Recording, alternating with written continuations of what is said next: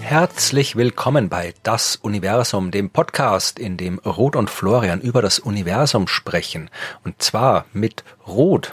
Und mit Florian, hallo. Hallo, wir sind bei Folge 90. Ab jetzt können wir einen Countdown zur Folge 100 machen.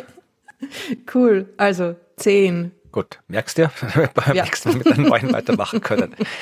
Ja, wir sind aber immer noch bei Folge 90. Das heißt, wir können jetzt noch nicht Party machen, sondern müssen uns... Das ist uns total schräg, wenn ich immer denke, dass die Folge 100 erst im Frühling sein wird und wir machen jetzt schon Countdown. Das ist naja. irgendwie, ich habe eh schon kein Zeitgefühl mehr. Jetzt ist schon dann Frühling und dann ist schon wieder Sommer und dann ist... Äh, ja, das ah, liegt... An der Zeit, an der Entropie. Wir wissen noch nicht genau, wie das im Zeitpfeil ist, aber vielleicht können wir das zur Folge 100 klären. Vielleicht machen wir da eine Folge über die Zeit oder wir werden sehen. Ja, aber es liegt halt daran, dass wir erstens immer sehr viel früher aufnehmen, die Folgen, als sie erscheinen und zweitens, dass unsere Folgen nur alle zwei Wochen erscheinen. Das heißt, da ist ein ordentlicher Puffer dabei. Müssen wir nehmen, wie es ist. Ja. Es ist einfach so. Ja, also wer es im Kalender eintragen möchte, am 26. März wird Folge 100 erscheinen. Das ist in der Woche, wo Ostern ist. Wir sind quasi kurz gleichzeitig mit Jesus Tod und Wiederauferstehung. Kommt Folge 100. Das Universum mit Jesus, da bräuchte man so einen Goldstern, genau. wo das in der Mitte draufsteht. Ich kann, ja, das wird das, das hundertste Folgen äh, Speziallogo werden. Könnte man nicht den Jesus fragen, aber irgendwie für ein Interview für die Folge 100? Ja, das äh, mach mal. Mach, das ist eine gute Idee. Ja, frage mal und äh, wir klären es jetzt nicht auf, äh, frag einfach mal Jesus, ob er, ob er Zeit hat. Ich habe einen guten Draht zu Jesus. Genau, passt. Ja, aber wir machen äh, jetzt hier mit Folge 90 weiter. Was zur Folge 100 passieren wird, werden wir noch äh, dann schon zeitnah. Was, ne? Da wird schon was sein. Irgendwas wird, wird was sein, ja. sein. Das kündigen wir jetzt schon an. Ja, wir müssen es nur mal schaffen, uns zu treffen, dass wir das alles vernünftig planen können. aber das wird auch irgendwann vielleicht mal in einem anderen Leben, ja. kurz vor Folge 100 passieren. Ja, aber Jetzt geht's mit Folge 90 los und wir müssen, bevor wir zum eigentlichen Thema kommen, ein paar Neuigkeiten aus dem Weg schaffen. Es gibt wieder ein paar Neuigkeiten von Osiris Rex. Ah, unserer sag bloß, es ist schon wieder was passiert in unserer Abwesenheit. Ja, Osiris. Haben Sie wahrscheinlich, wenn ihr das hört, die Box schon aufgekriegt? Ja, fast. Das, genau darum geht's. Ja, also Osiris mhm. Rex, die Raumsonde, die ja äh, beim Asteroid Bennu war, dort Zeug eingesammelt hat, die vor ein paar Wochen dieses Zeug zur Erde gebracht hat, die Sonde mit den äh, Probenbehältern abgeworfen hat, die eingesammelt worden ist. Ja, und jetzt äh, stehen die Leute von der NASA da und würden gern die Probenbehälter aufmachen, aber kriegen sie nicht auf.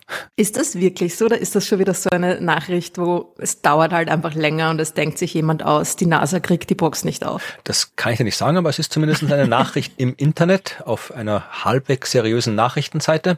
Ähm, mhm. Sagt die NASA, dass sie tatsächlich ja äh, den Verschluss nicht aufbekommt. Wahrscheinlich, weil ähm, ja so viel drin ist. Also sie haben schon das Zeug, was quasi außen noch so dran ist an diesem Verschluss, weil sie ja mehr eingesammelt haben, als sie dachten, weil auch ja der Deckel gar nicht zugegangen ist beim ersten Mal probieren zu machen, ist halt auch außenrum ganz viel Material und das außenrum mhm. ist schon mehr als das, was sie eigentlich mitbringen wollten. Also sie haben jetzt von außen schon 70 Gramm eingesammelt und das Ziel war eigentlich 60 Gramm insgesamt, das sie mitbringen wollten. Das also, ist so lustig. Mit, mit dem Tischstaubsauger, stelle ich mal vor, haben sie es irgendwie so mit dem Verschluss rumgesagt.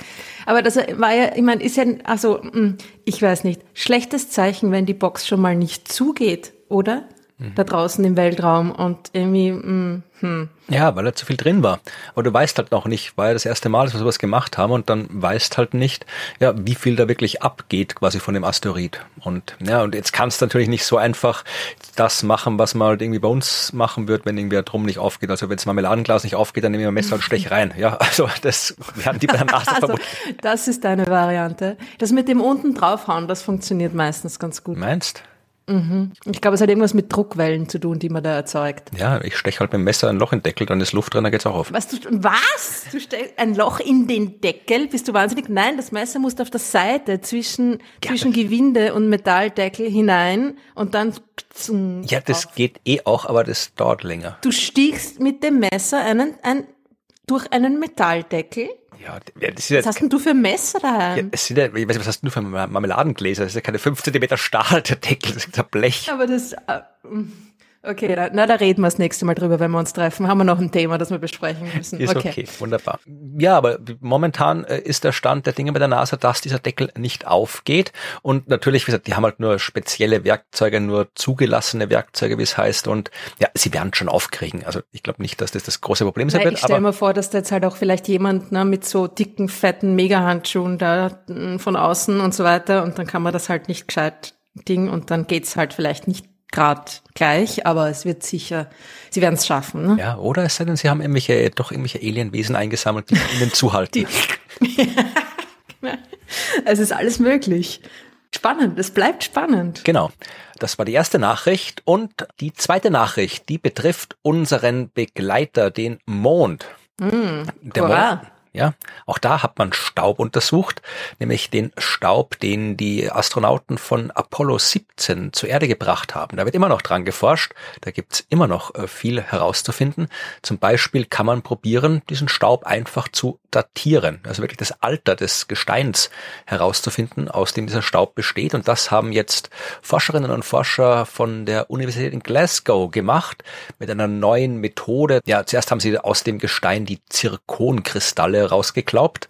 Also rausgeklaubt, die sind auch winzig, aber äh, Zirkonkristalle sind deswegen so relevant für diese Art der Forschung, weil wenn die sich mal bilden, und das tun sie, wenn halt so Gestein fest wird, also der Mond war ja mal bei seiner Entstehung ein glühender, flüssiger Trümmerhaufen aus den Trümmern der großen Kollision zwischen der Erde und dem Mars großen Planeten mit dem Namen Theia. Bei dieser Kollision sind dann eben ganz viele Trümmer entstanden und die sind ins All geschleudert worden. Wenn ich das so erzähle, Entschuldigung, dass ich unterbreche, wenn ich das im Planetarium so erzähle, dann fragen mich die Kinder, woher weiß man, wie der geheißen hat?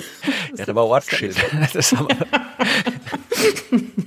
ja, eh, sehr ja. sinnvoll. Aber ich denke das auch immer, wenn ich die Geschichte erzähle, wenn ich sage, dass der Thea geheißen hat, dann denke ich auch immer, ja, eh, das klingt so, als... Als hätte man das schon gewusst, ja. Aber gesagt, wir gehen davon aus, dass ein Planet dafür verantwortlich war, dass der Mond entstanden ist, weil irgendwas mit der Erde kollidiert sein musste, das so groß ist wie ein Planet. Und ja, wie wir Menschen sind, dann geben wir dem Ding Namen. Und wir haben es halt Thea genannt. Und ja.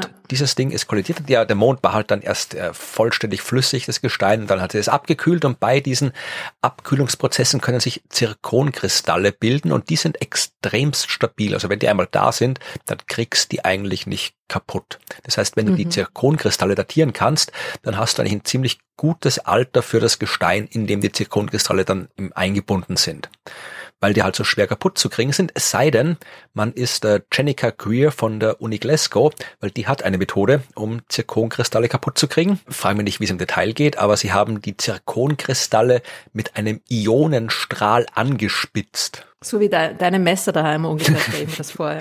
ja. die Marmeladegläser, du schickst, egal. Ja, ja ah, also spannend. Ja, und was auch immer das heißt, also auf jeden Fall haben sie so eine Spitze, die wirklich aus einzelnen oder fast einzelnen Atomen besteht und dann konntest du eben mit einem äh, Laser draufheizen und diese einzelnen Atome verdampfen und so halt dann wirklich sehr genau Massenspektroskopie machen, also sehr genau herausfinden, was für Atome das sind, wirklich so Atom für Atom und äh, dann kannst du die diversen äh, Blei- und Uran-Isotope, die radioaktiven mal anschauen mit ihren Halbwertszeiten. Will jetzt gar nicht auf die Details eingehen, aber so wie du es mit der C14-Methode halt herausfinden kannst, wie viel Kohlenstoff da irgendwie zerfallen ist und dann rechnen kannst, wie alt das Ding sein muss, kannst du es halt auch mit anderen Isotopen, anderen Elementen auch bei Gestein machen. Und jetzt weiß man, diese Gesteinsprobe, die sie untersucht haben, ist 4,46 Milliarden Jahre alt und das ist ein bisschen älter als die bisher älteste Messung, die bei Mondstaub rausgekommen ist, wo es 4,42 Milliarden Jahre waren. Mhm. Also 40 Milliarden älter als bisher. Millionen, Millionen, Millionen. Ja, Millionen, Milliarden. Nein, ja, eh, natürlich Millionen. Entschuldigung. 40 Millionen Jahre älter. 40 Aber was ist der Fehler bei diesen Berechnungen? Ist das, ich meine, 4,46, 4,42?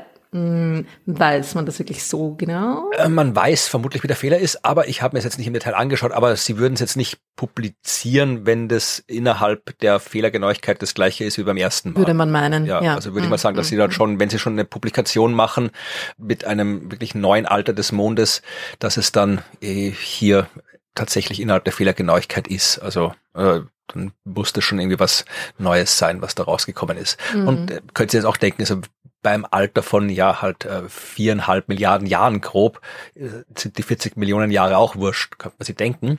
Aber tatsächlich ist es schon relevant, wann der Mond genau entstanden ist, weil ist ja auch nicht äh, wirklich vor diesen 4,46 Milliarden Jahren entstanden, weil dauert ja auch ein bisschen, bis dann eben diese Kollision stattgefunden hat, bis die Trümmer sich gefunden haben, bis sich der verfestigt hat. Also du musst noch mal so paar Millionen Jahre draufschmeißen. Aber äh, es, das deutet alles darauf hin, dass der Mond wirklich, wirklich früh entstanden ist. Also so in den ersten 100 Millionen Jahren des Sonnensystems. Das ist richtig, ja, ja. Weil die Erde ist ja genauso alt, mehr oder weniger. Ne? Ja, die Erde war ja auch noch nicht wirklich fertig. Und mhm. das ist auch relevant, wenn du verstehen willst, wie die Erde sich entwickelt hat. Das sagt auch einer der beteiligten äh, Forscher an dieser Arbeit. Äh, wir wissen ja, dass der Mond sehr großen Einfluss auf die Erde hat und ich meine nicht mhm. diesen Quatsch mit irgendwie Haare schneiden bei Vollmond und äh, Garten. Nur wenn der Mond im Steinbock steht. Ja, genau. Mhm. Also das meine ich nicht, sondern ich meine, dass der Mond zum Beispiel für die Gezeiten sorgt, dass der Mond mit seiner Gravitationskraft die äh, Rotationsachse der Erde stabilisiert und dafür sorgt, dass wir eben halbwegs stabile Jahreszeiten haben. Naja, und das kann der Mond alles erst ab dem Zeitpunkt machen, wo er halt wo existiert. Wo ein Mond ist, ja. Hm oder ab da waren die Bedingungen auf der Erde halbwegs so, wie wir sie heute sehen oder verstehen. Es hat sich schon ein bisschen was geändert natürlich, aber davor waren sie ganz anders. Also wenn wir die Entwicklung des Lebens, die Entwicklung der Erde selbst verstehen wollen, naja, dann müssen wir auch wissen, ab wann wir da einen Mond am Himmel hängen hatten und ab wann nicht. Ja. Ja, und jetzt wissen wir 40 Spannend. Millionen Jahre länger. Aber die, was mich noch beschäftigt hat, die, die Art und Weise, diese Probe zu untersuchen, ja. das, das ist jetzt hin, ne? Also jetzt haben sie quasi die Probe zerstört. Die kann man jetzt nicht weiter untersuchen. Naja, wenn die da wirklich so Atom für Atom da irgendein so Zirkonkristall abgetragen haben, dann werden sie vermutlich jetzt nicht irgendwie 20 Kilo verbraucht haben, sondern. also du sagst, es ist quasi wurscht. Ja, wurscht ist es nicht, aber man, die Probe ist Menge, natürlich ja. hin, aber es wird schon noch was da sein. Und wir mhm. fliegen ja eh bald wieder hin. Das stimmt. Haha, aufregend.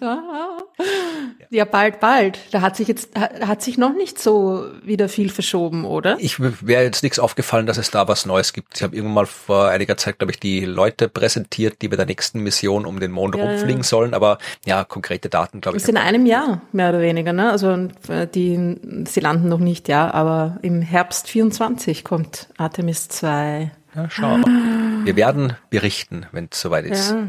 Und da haben wir was, Folge 110? Ja, schauen wir mal, das ist bald. Ja. ja. So, und spannend, spannend. Hm. Und eine dritte Kurznachricht noch zu Beginn, mhm. die uns aber eigentlich schon zum Hauptthema hinanleitet. Hinanleitet, ist glaube ich kein Wort, Was oder? hast du jetzt schön gesagt, ja. Aber hinan ist doch kein Wort, oder? Na doch, hinan, äh, geht ein bisschen bergauf. Ja. das ist, glaube ich, hin, hinein. Wir, wir, wir, nähern uns der Burg über hin, den Steg. Ja. Das klingt ein bisschen hinan. Ist ein Na, hinein gibt's auch als was anderes. der Ritter ritt hinan. Wild zuckt der Blitz. Im fallem Lichte steht ein Turm. Das ist das einzige Gedicht, das ich mir gemerkt habe von der Schule. Egal. Ja. Äh, dritte Nachricht wäre hinan, hinan. In unserer kosmischen Umgebung, in unserer mhm. Ecke der Milchstraße, hat offensichtlich jemand einen Todesstern abgefeuert. Mhm. Wie feuert man einen Todesstern ab oder ein Todesstern hat etwas abgefeuert? Naja, du hast ja Star Wars gesehen. Ja. Und da gab's den Darth Vader und der hat gesagt, wir schießen den Planeten jetzt kaputt, oder? Ja. Ja, aber da ist ja vom Todesstern ist was abgefeuert worden. Das hast du jetzt nicht. Das hast du, du hast gut hinangeleitet, aber du hast nicht gut formuliert. Ja, das ist jetzt wieder eine Haarspalterei. Also kannst du sagen, irgendwie, okay, wenn ich eine Pistole abfeuere, dann feuere ich auch von der Pistole etwas ab, aber ich kann sagen, ich habe eine Pistole Ach abgefeuert. So siehst du das als der Todesstern als Waffe, den man abfeuert, den man. Na, ist er das ah, nicht? Verstehe. Ich kenne mich ja mit Star Wars nicht so wirklich aus. Ah. Ich dachte, hat der sonst noch einen Zweck, der ich Todesstern? Hätte halt noch einen, ich hätte noch einen Einwand, der, das ist Science Fiction, das gibt's nicht echt. Ja, das ist auch tatsächlich so, aber. also was ist passiert? Also. Ein Planet ist zerstört worden. Genau, man hat äh, deutliche Hinweise auf die Zerstörung eines Planeten gesehen in einem äh, anderen Sonnensystem. Waren es die Vogonen vielleicht? Weiß man nicht. Also man weiß auf jeden Fall, dass es den äh, Stern Assassin 21. Assassin heißt der? Ja, das ist äh, eins der vielen schönen Akronyme. Und äh, Moment, ich muss gerade kurz schauen, für was Assassin steht. Ich habe es mal auswendig gewusst, aber ich weiß es gerade nicht mehr auswendig. Ist Assassin ein Projekt, das äh, speziell nach ähm, abgefeuerten Planeten sucht? Nein, Assassin Oder? ist äh, das Akronym für den All Sky Automated Survey for Supernovae. Alles klar. Also Assassin, also man hat sich ein paar Vokale gespart dabei. Mhm, Aber mhm. äh, mit Supernova Service suchst du halt nach ja, Helligkeitsänderungen mhm. und da geht dir natürlich auch einiges andere ins Netz, was keine Supernova ist, weil sich die Helligkeit halt deutlich von vielen Dingen aus vielen Gründen ändert. Mhm. Das heißt, so mit so Supernova-Service kann man gut auch andere Sachen entdecken. Und in dem Fall hat man jetzt eben einen Stern, der halt äh, in diesem Survey die Katalognummer Assassin 21Q bekommen hat, äh, mhm. festgestellt, dass dieser Stern einen starken Anstieg im Infrarotlicht hatte im Jahr 2019.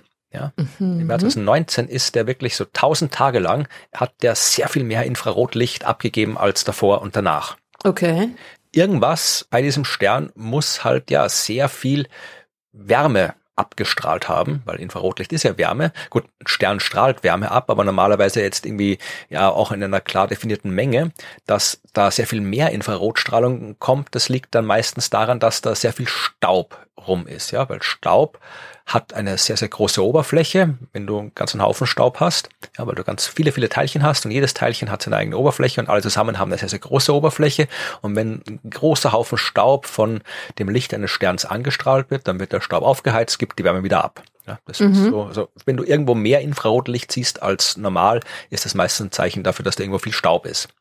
Und dann hat man festgestellt, dass 2021, also zwei Jahre nach diesem Staub dieser Staubphase, der Stern sich 500 äh, Tage lang verdunkelt hat. Und das hat man mit Assassin gesehen ja, dass dieser Stern sich verdunkelt hat. Und dann hat man geschaut, ja, okay, spannender Stern, was gibt's da noch? Und dann haben tatsächlich so Citizen Scientists, also so, ja, Leute, die halt keine ausgebildeten Astronomen, Astronominnen sind, die aber trotzdem äh, so an astronomischen Projekten mitarbeiten mit frei verfügbaren Daten, die haben dann in alten Daten vom äh, WISE-Satellit, der Wide Field Infrared Survey Explorer, äh, Infrarotteleskop, das eigentlich, glaube ich, schon längst außer Betrieb ist, aber halt noch Daten gibt's ja noch. Und da hat äh, einer aus Finnland, war das glaube ich, eben diese äh, 1000 Tage Infrarothelligkeitsanstieg gefunden.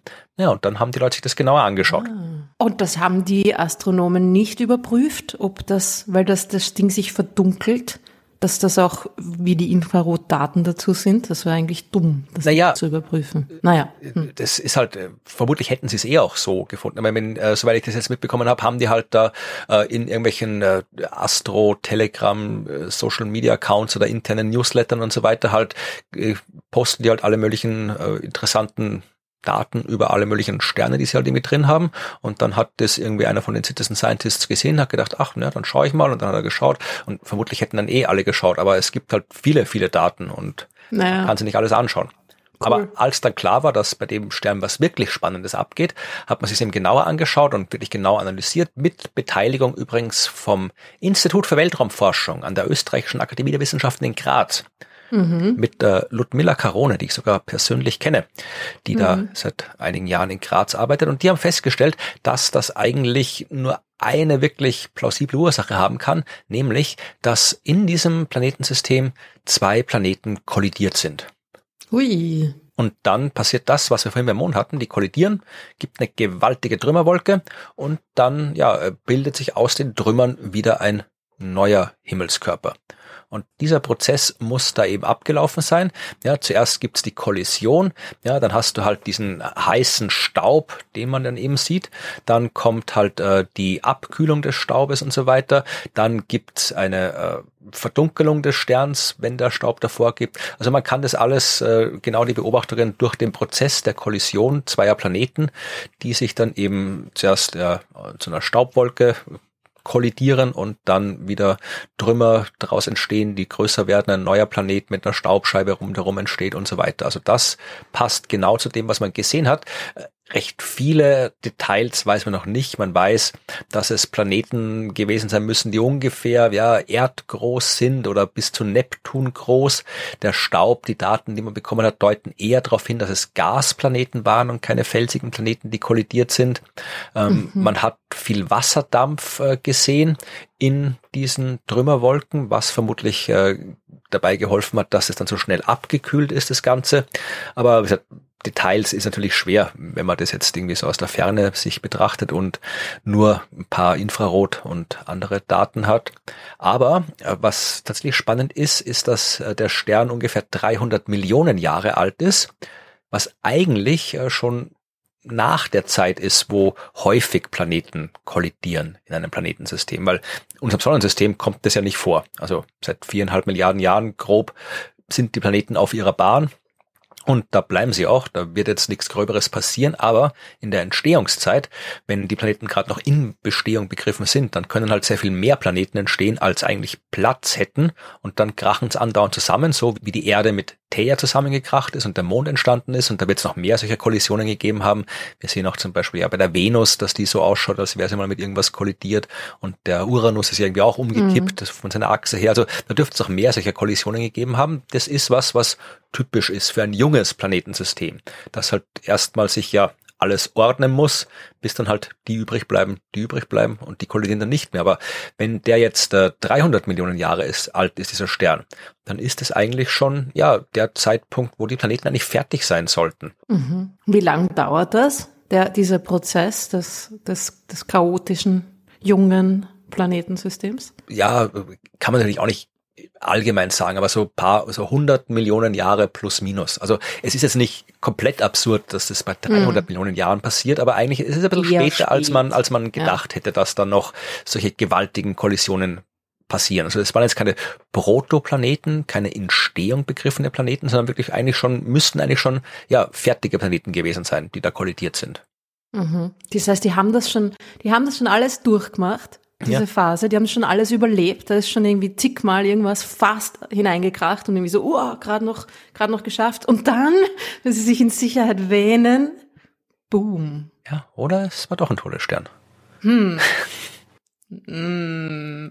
Aber spannend natürlich, dass man von den, von den Eigenschaften des Lichts da zurückschließen kann auf was es war, ne? welche Art von Objekt da zusammengestoßen ist, irgendwie die Größe der, der Körnung, der Staubkörner und natürlich das, was da auch drinnen ist. Ne? Das sieht man ja im Licht eigentlich dann deutlich. Es ist aber schon cool, dass es geht. Ja, ja na, du kannst ja eben aus der, des Lichts, die halt da im Infrarot ankommt, kannst du ja dann auch irgendwie halt ja sowas ähnliches wie Spektroskopie machen halt. Naja, sicher. Wie das Licht quasi sein, abhängig von seiner Wellenlänge halt auch durch welche Art von Staub das Licht quasi durchkommt oder auch nicht. Ne? Genau. Also es lässt ja dann auch Rückschlüsse zu auf die äh, Art und Zusammensetzung dieser Staubwolke. Das haben die bei uns in Jena immer im Keller gemacht. Also äh, da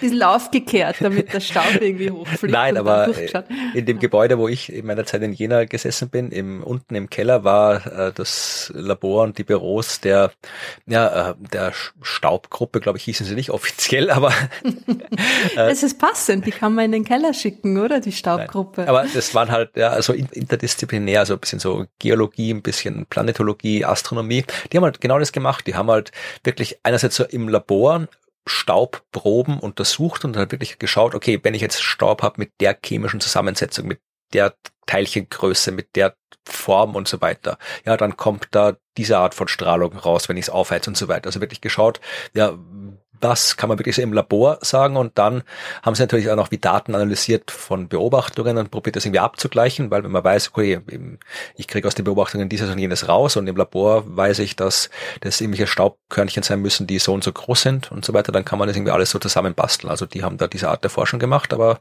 äh, mhm. da ich äh, einen Stock drüber war und andere Art der Forschung gemacht habe, kann ich nicht so viel sagen. Ich habe dann immer nur Du hast dich mit äh, etwas größeren Dingen, etwas größer als Staub befasst, ja. hast aber natürlich noch thematisch gesehen noch nicht allzu weit weg von der Staubgruppe. Nein, nee, wir haben schon ein bisschen zusammengearbeitet mhm. auch, weil ich habe meine Arbeit, die ich in Jena gemacht habe zum Beispiel, da ging es auch um Staub. Da ging es um die Staubscheibe von Beta Pictoris und äh, weil diese Staubscheibe um diesen Stern ein paar Auffälligkeiten hatte, habe ich ausgerechnet mit Simulationen, welche Planeten existieren müssen dort, um Asteroiden auf Bahnen zu bringen, damit diese Asteroiden bei ihren Kollisionen genau die Art von Staub erzeugen, die man tatsächlich beobachtet hat. Indirekt über drei Schritte aus dem Staub auf die Planeten geschlossen. Ja, Staub ist schon, ist schon auch cool, ist ein cooles Thema in der Astronomie. Ja. Das ist auch immer ein bisschen kompliziert, ne? Weil das hat meistens auch noch was mit Magnetfeldern zu tun, wo es ja allen Astronomen so oh, die Nackenhaare ein bisschen aufstellt, wenn man das Wort Magnetfeld hineinwirft. Der Staub wird unterschätzt. Mhm. Also nicht in der Astronomie, aber im Staub steckt mehr, als man, als man denken möchte. Ganz generell, ja. Also äh, übertreibt es nicht mit eurem Reinigungswahn, gebt dem Staub eine Chance. Genau. Aber wir wollen jetzt heute nicht über Staub reden, sondern wir bleiben bei dem Todesstern. Also auch nicht beim Todesstern. Na dann ist ja gut.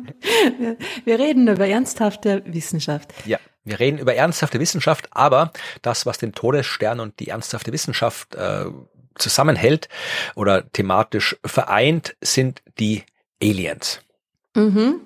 Wir reden heute wieder mal ein bisschen über Aliens, aber auf sehr wissenschaftliche Art und Weise, keine Sorge. Okay. Es geht um die Frage, sind uns die Aliens auf der Spur? Nein. ja, aber woher weißt du das? Ja, das kommt darauf an, was man mit auf der Spur meint. Also wenn man damit meint, man läuft in der Nacht durch einen dunklen Wald und plötzlich kommt so ein Suchscheinwerfer von oben und dann vielleicht würde ich sagen eher nein. Oder meinst du generell, dass sie nach uns suchen? Ja, genau, darum geht's. Also es geht wirklich ja. genau um diese Frage, die ja doch. Und ob wir herausfinden können, ob sie nach uns suchen? Fast. Wie wir herausfinden können, Fast. ob sie also, nach uns suchen? Es geht um Folgendes. Wir haben ja schon haufenweise Planeten bei anderen Sternen entdeckt. Ja, ich glaube ja. über 5.500 mittlerweile oder sowas und wir suchen weiter. Also wir sind mittlerweile durchaus in der Lage, Planeten bei anderen Sternen zu entdecken. Wir sind halbwegs in der Lage, diese Planeten zu charakterisieren. Also wir wissen, ob es Gasplaneten sind, ob es kleinere Planeten sind. Wir werden bald in der Lage sein, das genauer zu charakterisieren und vielleicht auch herauszufinden, aus was die Atmosphären dieser Planeten bestehen, vielleicht auch wie die Bedingungen dort sind, äh, wie die Temperaturen dort sind, vielleicht auch, ob es dort zum Beispiel Wasser gibt oder sowas. Also äh, wir werden dann auch Planeten finden können, auf denen Leben existieren könnte. Und äh, da haben wir auch schon in einigen Folgen drüber gesprochen. Ich glaube, vor ein paar Folgen, als ich mal mal über Medien und Forschung von der Uni Graz, glaube ich, gemeckert habe, wo es um Biomarker ging, also wo es um den Nachweis von chemischen Stoffen ging, die darauf hindeuten, dass irgendwo Leben existiert. Ja, mhm. und auch das wird bald in unseren technischen, in unserer technischen Reichweite liegen. Also wir suchen auch durchaus wissenschaftlich seriös nach außerirdischem Leben, sogar nach intelligentem Leben. Wir haben ja auch schon darüber gesprochen, über die Technosphäre, glaube ich, also wie man dann herausfinden könnte, zum Beispiel, ob Aliens irgendwo, weiß was ich, einen Weltraumlift betreiben oder Asteroidenbergbau. Also äh, kann man alles äh, wissenschaftlich seriös sich überlegen, wie man das äh, nachweisen könnte. Ja, also es ist jetzt keine reine Science Fiction mehr, sich zu fragen, kann man irgendwo Planeten finden außerhalb des Sonnensystems und gibt es dort Leben? Und wenn wir jetzt mal davon ausgehen, voraussetzen, dass es vielleicht anderswo intelligentes Leben gibt, ja, und wenn wir voraussetzen, dass die mindestens so gescheit sind wie wir und dass sie ebenfalls ein Interesse daran haben, das Universum zu verstehen, dann suchen die vielleicht auch nach Planeten bei anderen Sternen. Und die Frage ist, sind die in der Lage, die Erde zu entdecken? Mhm. Und genau darum geht's heute. Da gibt's. Es kommt drauf an, wie, was die für Teleskope haben, ne? Ganz genau. Und welche Methoden sie benutzen. Und das schauen wir uns heute an. Da gibt's äh, jede Menge wissenschaftliche Arbeiten. Ich habe drei rausgesucht, die wir uns anschauen. Und äh, die erste ist auch gleichzeitig die aktuellste. Die ist erst vor ein paar Wochen erschienen. Da geht's um die Frage der Astrometrie. Mhm. Bist du vertraut mit der astrometrischen Planetenentdeckungsmethode? Naja, wenn man wirklich die Position des Sterns sich verändern sieht, ne? Ganz genau. So mit Gaia und so weiter geht das vielleicht. Genau, das ist äh, die eigentlich ja, wenn man so will, älteste Methode, um nach dem Planeten anderer Sterne zu suchen und gleichzeitig. Die aber auch erst äh, kürzlich erfolgreich quasi war, ne? Ja, kürzlich. Weil es schwierig ist, Stern, war, Sternpositionen äh, zu sehen ja. und deren Veränderungen. Ja. Genau, sie ist die älteste und die am wenigsten erfolgreich. Also äh, mm. das Prinzip ist klar. Also ein Planet beeinflusst mit seiner Gravitationskraft den Stern. Ja, also der Planet kreist um den Stern rundherum, aber gleichzeitig kreist auch äh, der Stern ein bisschen um den gemeinsamen Schwerpunkt. Also er wackelt ein bisschen, wenn man so will. Ja, und natürlich mhm. nur sehr, sehr wenig, aber theoretisch, wenn da jetzt äh, der Planet groß genug ist und die Anziehungskraft des Planeten groß genug ist, dann könnte das Wackeln des Sterns groß genug sein, um es nachzuweisen. Und das haben die Leute schon äh, damals im ja, späten 19. Jahrhundert angefangen auszuprobieren, äh, auf diese Art und Weise Planeten zu finden. Echt? Im späten 19. Jahrhundert? Ja, Wow. Da hat man schon angefangen damit, weil da hast du ja schon, das war ja auch die Zeit, wo du die ersten äh, Parallaxen messen hast können und so weiter. Und da hast du immer wieder mal Sterne gesehen, die halt so nicht nur sich äh, ja normal bewegen, sondern auch so ein bisschen hin und her wackeln. Zum Beispiel, weil es Doppelsterne war und du den einen Partner vom Doppelsternsystem nicht gesehen hast, weil er noch zu lichtschwach war für die Teleskope damals. Dann hast du einen Stern gesehen, der halt ja sich so bewegt, wie er sich unter dem Einfluss eines anderen Himmelskörpers bewegen würde. Und ja, da hat man daraus gesagt, okay, vielleicht gibt es da auch Planeten. Und da gab es jede Menge Leute, die immer wieder gesagt haben, ja, ich habe hier was gesehen, das deutet darauf hin, dass da ein Planet sein muss und so weiter. Und jedes Mal hat sich herausgestellt, stimmt nicht, weswegen mhm. dann auch diese Planetenentdeckungsgeschichte ja auch so ein bisschen in Verruf geraten ist. Also weil halt ja vom späten 19. Jahrhundert bis in die zweite Hälfte des 20. Jahrhunderts hinein eigentlich jede Verkündung, man habe einen Planeten mit einem anderen Stern entdeckt, sich als falsch herausgestellt hat. Da sind die Leute ein bisschen zurückhaltender geworden. Weil es eben so schwer ist, wie wir heute wissen, allein durch diese Positionsmessung einen Planeten zu finden. Und äh, wie du gesagt hast, es ist uns kürzlich geglückt, es ist uns ein einziges Mal geglückt. Wir haben einen einzigen Planeten bis jetzt entdeckt mit dieser Methode. Das war im Jahr 2013 bei dem sehr, sehr kleinen Zwergstern, also so ein ultra cool Dwarf Star war das, der halt wirklich ganz wenig Masse hat und ein sehr, sehr großer Planet, wo halt dann ja der entsprechende gravitative Einfluss des Planeten auf den Stern halt so groß war, dass man sehen konnte. Also einmal haben wir es geschafft. Jedenfalls hat sich äh, hier ein Wissenschaftler aus China das angeschaut und hat ja einfach mal geschaut, von den Sternen in unserem Umkreis und der Umkreis sind jetzt 30 Parsec, also sind das grob 100 Lichtjahre, oder? Mhm. Ja, also 100 Lichtjahre Umkreis, alle Sterne, die wir so kennen, angeschaut und dann geschaut, okay, was bräuchten die für eine Genauigkeit beim Beobachten, um die Planeten unseres Sonnensystems nachzuweisen, allein durch die Positionsänderung der Sonne die aufgrund mhm. der gravitativen Störung des Planeten äh, entsteht. Ja, und das Resultat ist, im Wesentlichen können das alle. alle Sterne im Umkreis, also 8707 Sterne im äh, 30 Parsec Umkreis, könnten zumindestens die vier äußeren Gasriesen entdecken. Ja, wenn Sie äh, Ihre Beobachtungsmethoden so weit im Griff haben, dass Sie Ihre Fehler auf 10 Mikrobogensekunden runterkriegen. Bam, das ist aber schon echt wenig. Ja, aber das ist jetzt nichts, was äh, jetzt komplett außerhalb jeglichen Denkens wäre. Also zum Beispiel das Gaia-Weltraumteleskop, das du vorhin schon erwähnt hast, das schafft äh, sechs bis sieben Mikrobogensekunden für helle Sterne. Also mhm. das ist, das wäre da mit dabei, ja. Aber wieso haben wir dann erst einen entdeckt, wenn das so leicht ist? Äh, heißt es, die haben alle keine Planeten? Das kann ja nicht sein. Die haben doch alle Planeten. Ja, ich glaube einfach, hm. dass wir mittlerweile herausgefunden haben, dass die anderen Methoden deutlich effektiver sind als die astrometrische Methode. Ach so. Und vor allem, äh, du musst, äh, das ist der zweite Punkt, äh, es reicht ja nicht einfach nur einmal kurz hinzuschauen. Ja, wenn du jetzt irgendwie wissen willst, ja, wenn du den Jupiter entdecken willst, dann musst du halt mindestens so lange hinschauen, wie der Jupiter einmal um die Sonne braucht. Ja, wenn du den Uranus entdecken willst, ich weiß gar nicht, wie lange der Uranus und der Neptun brauchen. 165 Jahre. Wie viel? 165 braucht der Neptun. Und ich glaube 89 oder so. Ja. Irgendwie sowas. Aber auf jeden Fall muss man lange beobachten und Sie schreiben auch in der Arbeit, dass die mindestens ähm, 90 Jahre beobachten müssten mit ihrer Genauigkeit von 10 Mikrobogensekunden, um halt die entsprechend tatsächlich ja, nachzuweisen. Mhm. Wenn Sie ein bisschen schlechter drauf sind als wir, ja, also wie gesagt, äh, Gaia schafft äh, 6 bis 7 Mikrobogensekunden Genauigkeit für die hellen Sterne, äh, die dunkleren Sterne, da kriegt man irgendwie so ja 20 bis 30 Mikrobogensekunden Genauigkeit und für die noch dunkleren Sterne hat man ein paar hundert Mikrobogensekunden Genauigkeit äh, Fehler drinnen. Ja, aber wenn jetzt sagen, okay, die Aliens, die haben auch nur 100 Mikrobogensekunden Genauigkeit, dann hat man immer noch 183 Sterne in unserer Nachbarschaft, die uns nah genug wären, um äh, die vier Gasriesen nachweisen zu können. Und alle, egal wo sie sind, selbst die weit entfernten, könnten den Jupiter nachweisen. Also das geht sie immer aus. Ja, man müsste halt, ja, das stimmt, das habe ich vorher auch nicht bedacht. Natürlich die, die Dauer des Orbits ist ein Problem. Man müsste halt einfach so lang hinschauen, bis man dann irgendwie auch wirklich eine Runde äh, sieht und bis man das auch wirklich bestätigen kann. Ja. Aber es kann uns eigentlich wurscht sein, ob die Aliens den Jupiter oder den Uranus oder den Neptun finden. Sie sollen ja uns finden. Ja, ne? oder nicht. Weiß man nicht, ob wir das wollen oder nicht. Aber die Frage. Naja, aber gut, aber sind es auch wurscht, weil irgendwie verstecken können wir uns sowieso nicht. Insofern. Hm. Aber deswegen schauen wir uns mal an, was äh, zur Erde zu sagen ist. Auch das haben sie sich angeschaut.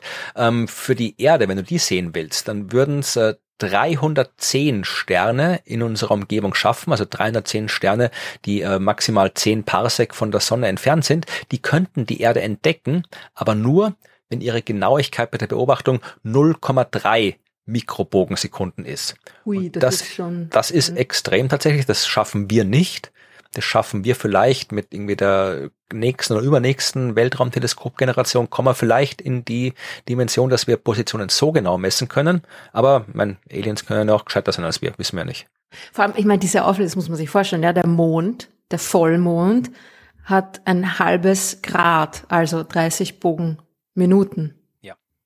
Das sind 1800 Bogensekunden dann noch Mikro. Das ist der Mond und dann noch Mikro. Ne? Also es ist irgendwie 1000, es ist ein Milliardstel vom Monddurchmesser. Ne? Ja, man könnte jetzt vermutlich wieder irgendwie so eine typische Medienvergleichsmetapher finden von irgendwie so groß wie irgendwie ein ein Cent Stück am Mond oder irgendwie sowas. Eine Banane irgendwo, ja genau. Keine Ahnung, aber es ist, es ist eine sehr, sehr große Genauigkeit, die man da braucht, um das zu machen. Wenn man jetzt äh, eine Größenordnung schlechter ist, also wenn man sagt, wir haben eine Mikrobogensekunde, ja, können wir auch noch nicht, aber da sind wir zumindest knapp dran, eben mit den mhm. sechs Mikrobogensekunden von Gaia. Was sagen wir, die Aliens können eine Mikrobogensekunde, dann sind es acht Sterne in, in drei Parsec Entfernung maximal, die uns finden mhm. könnten. Aber warum diese, warum die astrometrische Methode? Warum nimmt man nicht an, dass die Aliens die anderen Methoden, die quasi einfach, zwar nicht naheliegender, aber einfacher umzusetzen sind, ja. nicht auch besser können und nicht verwenden, so wie wir es ja tun? Weil halt anscheinend äh, dieser Astronom aus China wissen wollte, ob es astrometrisch funktioniert. Aber ich habe vorhin angekündigt, ich habe nicht nur ein Paper, ich habe mehrere Papers. Ich habe nämlich natürlich auch Papers rausgesucht, wissenschaftliche Arbeiten, die sich angeschaut haben, wie es denn ausschaut mit anderen Beobachtungsmethoden. Es gibt natürlich auch andere Methoden und die erfolgreichste Methode, mit der wir bis jetzt Planeten entdeckt haben, ist die Transit-Methode. Ja, haben mhm. wir schon oft genug darüber gesprochen. Wenn wir von der Erde aus zu einem anderen Stern schauen und ein Planet diesen anderen Stern umkreist und zwar gerade so in der Ebene, dass er von uns aus gesehen vorm Stern vorüberzieht, dann blockiert er in regelmäßigen Abständen ein bisschen was von dem Licht des Sterns und wenn wir die Helligkeit des Sterns messen, dann sehen wir, dass der immer wieder mal ein bisschen dunkler wird. Und wenn wir das genau genug messen, können wir daraus schließen, dass da ein Planet ist. Mit dieser Methode haben wir tausende Planeten entdeckt und es spricht jetzt nichts dagegen, dass Aliens, die auf der Suche nach Planeten sind, das auch tun. Und deswegen gibt es natürlich auch äh, wissenschaftliche Arbeiten, die sich angeschaut haben, äh, wo man denn die Erde mit dieser Transitmethode entdecken kann. Und vielleicht erinnert sich der eine oder die andere Hörerin, dass wir darüber schon mal ein bisschen gesprochen haben, und zwar in Folge 79. Da hat nämlich äh, Evi vom Film Planet 51 erzählt. Das ist ein Animationsfilm, wo auf einem Planeten Aliens wohnen und Menschen drauf landen, also wo quasi wir die Aliens sind für die anderen und äh, ziemlich lustiger Film. Und Evi hat dann, glaube ich, auch erzählt von einer Arbeit, die die Astronomin Lisa Kaltenegger gemacht hat die auch mhm. in Wien studiert hat, die genau das gemacht hat, die sich eben angeschaut hat, welche Sterne gibt's in der Umgebung, von denen aus man die Erde als Transit beobachten könnte. Und äh, sie hat in einer neueren Arbeit, das war jetzt glaube ich nicht die Arbeit, die Evi damals äh, besprochen hat, sondern eine bisschen neuere Arbeit, hat sie sich nicht nur für die Gegenwart angeschaut, sondern auch für die Zukunft und die Vergangenheit, weil Sterne bewegen sich ja. ja. Und äh, ein Stern, der jetzt vielleicht, wenn er Richtung Erde schaut, da noch keinen Transit der Erde sehen würde, weil die Ebene noch nicht passt, äh, sieht es vielleicht in Zukunft. Und die haben sich das angeschaut und jetzt ganz kurz nur das Ergebnis. 1715 Sterne im Umkreis von 100 Parsec. Ja, also die sind 100 Parsec äh, gegangen, nicht nur äh, 30 wie beim letzten Mal. Diese 1715 Sterne hätten die Erde entdecken können und zwar in der Zeit, wo wir Menschen als Menschen existieren, also als menschliche Zivilisation existieren, also innerhalb der letzten 5000 Jahre grob. Ja, also 1715 mhm. potenzielle Alien-Zivilisationen hätten uns entdecken können, äh, als wir als menschliche Zivilisation existieren. Das heißt, das sind die, die so mehr oder weniger in der, in der gleichen Ebene des Sonnensystems sich auch befinden, von Genau. uns aus gesehen, damit sie uns quasi als Transit Genau. Sehen können. Wow, das ist aber ziemlich viel. Genau, und wenn du jetzt nochmal die Zukunft nimmst, also wenn du jetzt schaust auch für die nächsten 5000 Jahre, dann kommen nochmal 319 dazu, weil die kommen halt gerade erst in den nächsten 5000 Jahren durch ihre Eigenbewegung in diese Ebene, um uns per Transit entdecken zu können.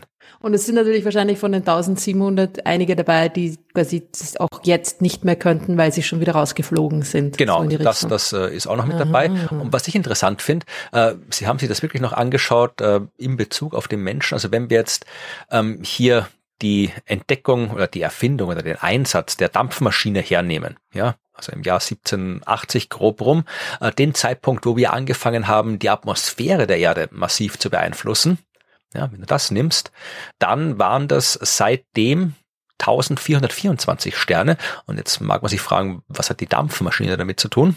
Äh, Die hat insofern was damit zu tun, weil du bei einem Transit auch die Möglichkeit hast, wenn du das entsprechende Wissen und die entsprechenden Instrumente hast, die Atmosphäre des Planeten zu untersuchen. Weil es gibt Ja, ja, ja. beim Transit diesen Punkt, äh, wo der Planet gerade so knapp vor dem Stern steht, dass er eben nicht komplett vor dem Stern ist, sondern dass so ein bisschen Atmosphäre quasi noch am Rand des Sterns ist oder das Sternenlicht so durch den Rand der Atmosphäre durchscheinen kann. Und wenn ich gerade dieses Licht erwische und isoliere, dann kann ich schauen, ja, wie das Licht ausschaut, ob da äh, entsprechende ja, Wellenlängenbereiche fehlen und so weiter, kann halt die klassische Spektroskopie machen und herausfinden, wie die Atmosphäre zusammengesetzt ist. Ja, und wenn ich das sehe, dass halt da das ganze Zeug drin ist, was nur drin ist, wenn Leute wie wir das reingeben, dann kann man rausfinden, dass da vielleicht intelligentes Leben existiert. Und das war zumindestens potenziell möglich für 1424 Sterne. Cool. Also 1424 würden, könnten uns in den letzten 200 plus Ja. minus Jahren Genau. entdeckt haben. Die hätten quasi, wenn sie Transmissionsspektroskopie ausreichend gut beherrschen, herausfinden können, dass wir eine technologische Zivilisation sind. Hm. Und tatsächlich äh, da haben sich die das noch so genau angeschaut, dass sie auch die Sterne aus diesen 1424 rausgesucht haben, von denen wir wissen, dass dort Planeten existieren. Wir haben jetzt immer nur allgemein von Sternen gesprochen. Wir wissen ja gar nicht erstens, ob diese Sterne alle Planeten haben und welche Planeten das sind und ob da wer lebt, wissen wir sowieso nicht. Aber äh, sieben, sieben der Sterne sind Sterne, von denen wir jetzt wissen, dass sie Planeten haben. Mhm. Unter anderem ähm, Ross 128, ich glaube, das ist einer von diesen Nachbarsternen, die wir haben. Ich weiß gar nicht, ich habe jetzt nicht äh, alle Eigenschaften. Ein roter Zwergstern, elf Lichtjahre von uns entfernt, ist Ross 328. Wofür steht Ross? Ist nicht der, nicht der Vorname, oder? Das, ja, das ist, ich glaube, das wird einfach so ein Sternkatalog sein von Herrn Ross oder der Frau Ross, aber wahrscheinlich was der Herr Ross, der da die Sterne katalogisiert hat. Behaupte ich jetzt einfach mal. Und wie heißt der Planet? Nicht Rachel, oder? ich glaube nicht, dass die da eine große Rolle spielen. Ja, der Planet heißt äh, Ross 128b, dann logischerweise. No, ja. Hm. Ja, ist halt, wie gesagt, der Ross 128 ist ein roter Zwergstern, darum wird man den auch erst relativ spät entdeckt haben, deswegen hat er auch keinen schönen Namen, weil halt, ja, nur die hellen Sterne schöne Namen haben und der hat elfte Größenklasse, das heißt, den sieht man so nicht, ist aber, ja, der zweitnächste bekannte Planet außerhalb des Sonnensystems, auf dem die Voraussetzungen für erdähnliches Leben gegeben sein könnte, zitiere ich jetzt aus der Wikipedia. Cool. Welcher ist der nächste? Der um Proxima Genau, genau, ist der nächste. Centauri, ja. Okay. Aber gesagt, wir wissen tatsächlich alle, wir wissen, das sind Planeten, die halt ungefähr so groß sind wie die Erde, ungefähr so viel Masse haben wie die Erde und mehr wissen wir nicht. Also Und auch in der habitablen Zone sind. ja, es- aber auch da wissen wir nicht genau halt irgendwie, was die habitable Zone bei einem Zwergstern ist, weil roter Zwergstern dann äh, sind die so nah dran, dass die Rotation gebunden ist. Das heißt, eine Seite vom Planeten zeigt vermutlich immer zum Stern hin, eine zeigt immer vom Stern weg.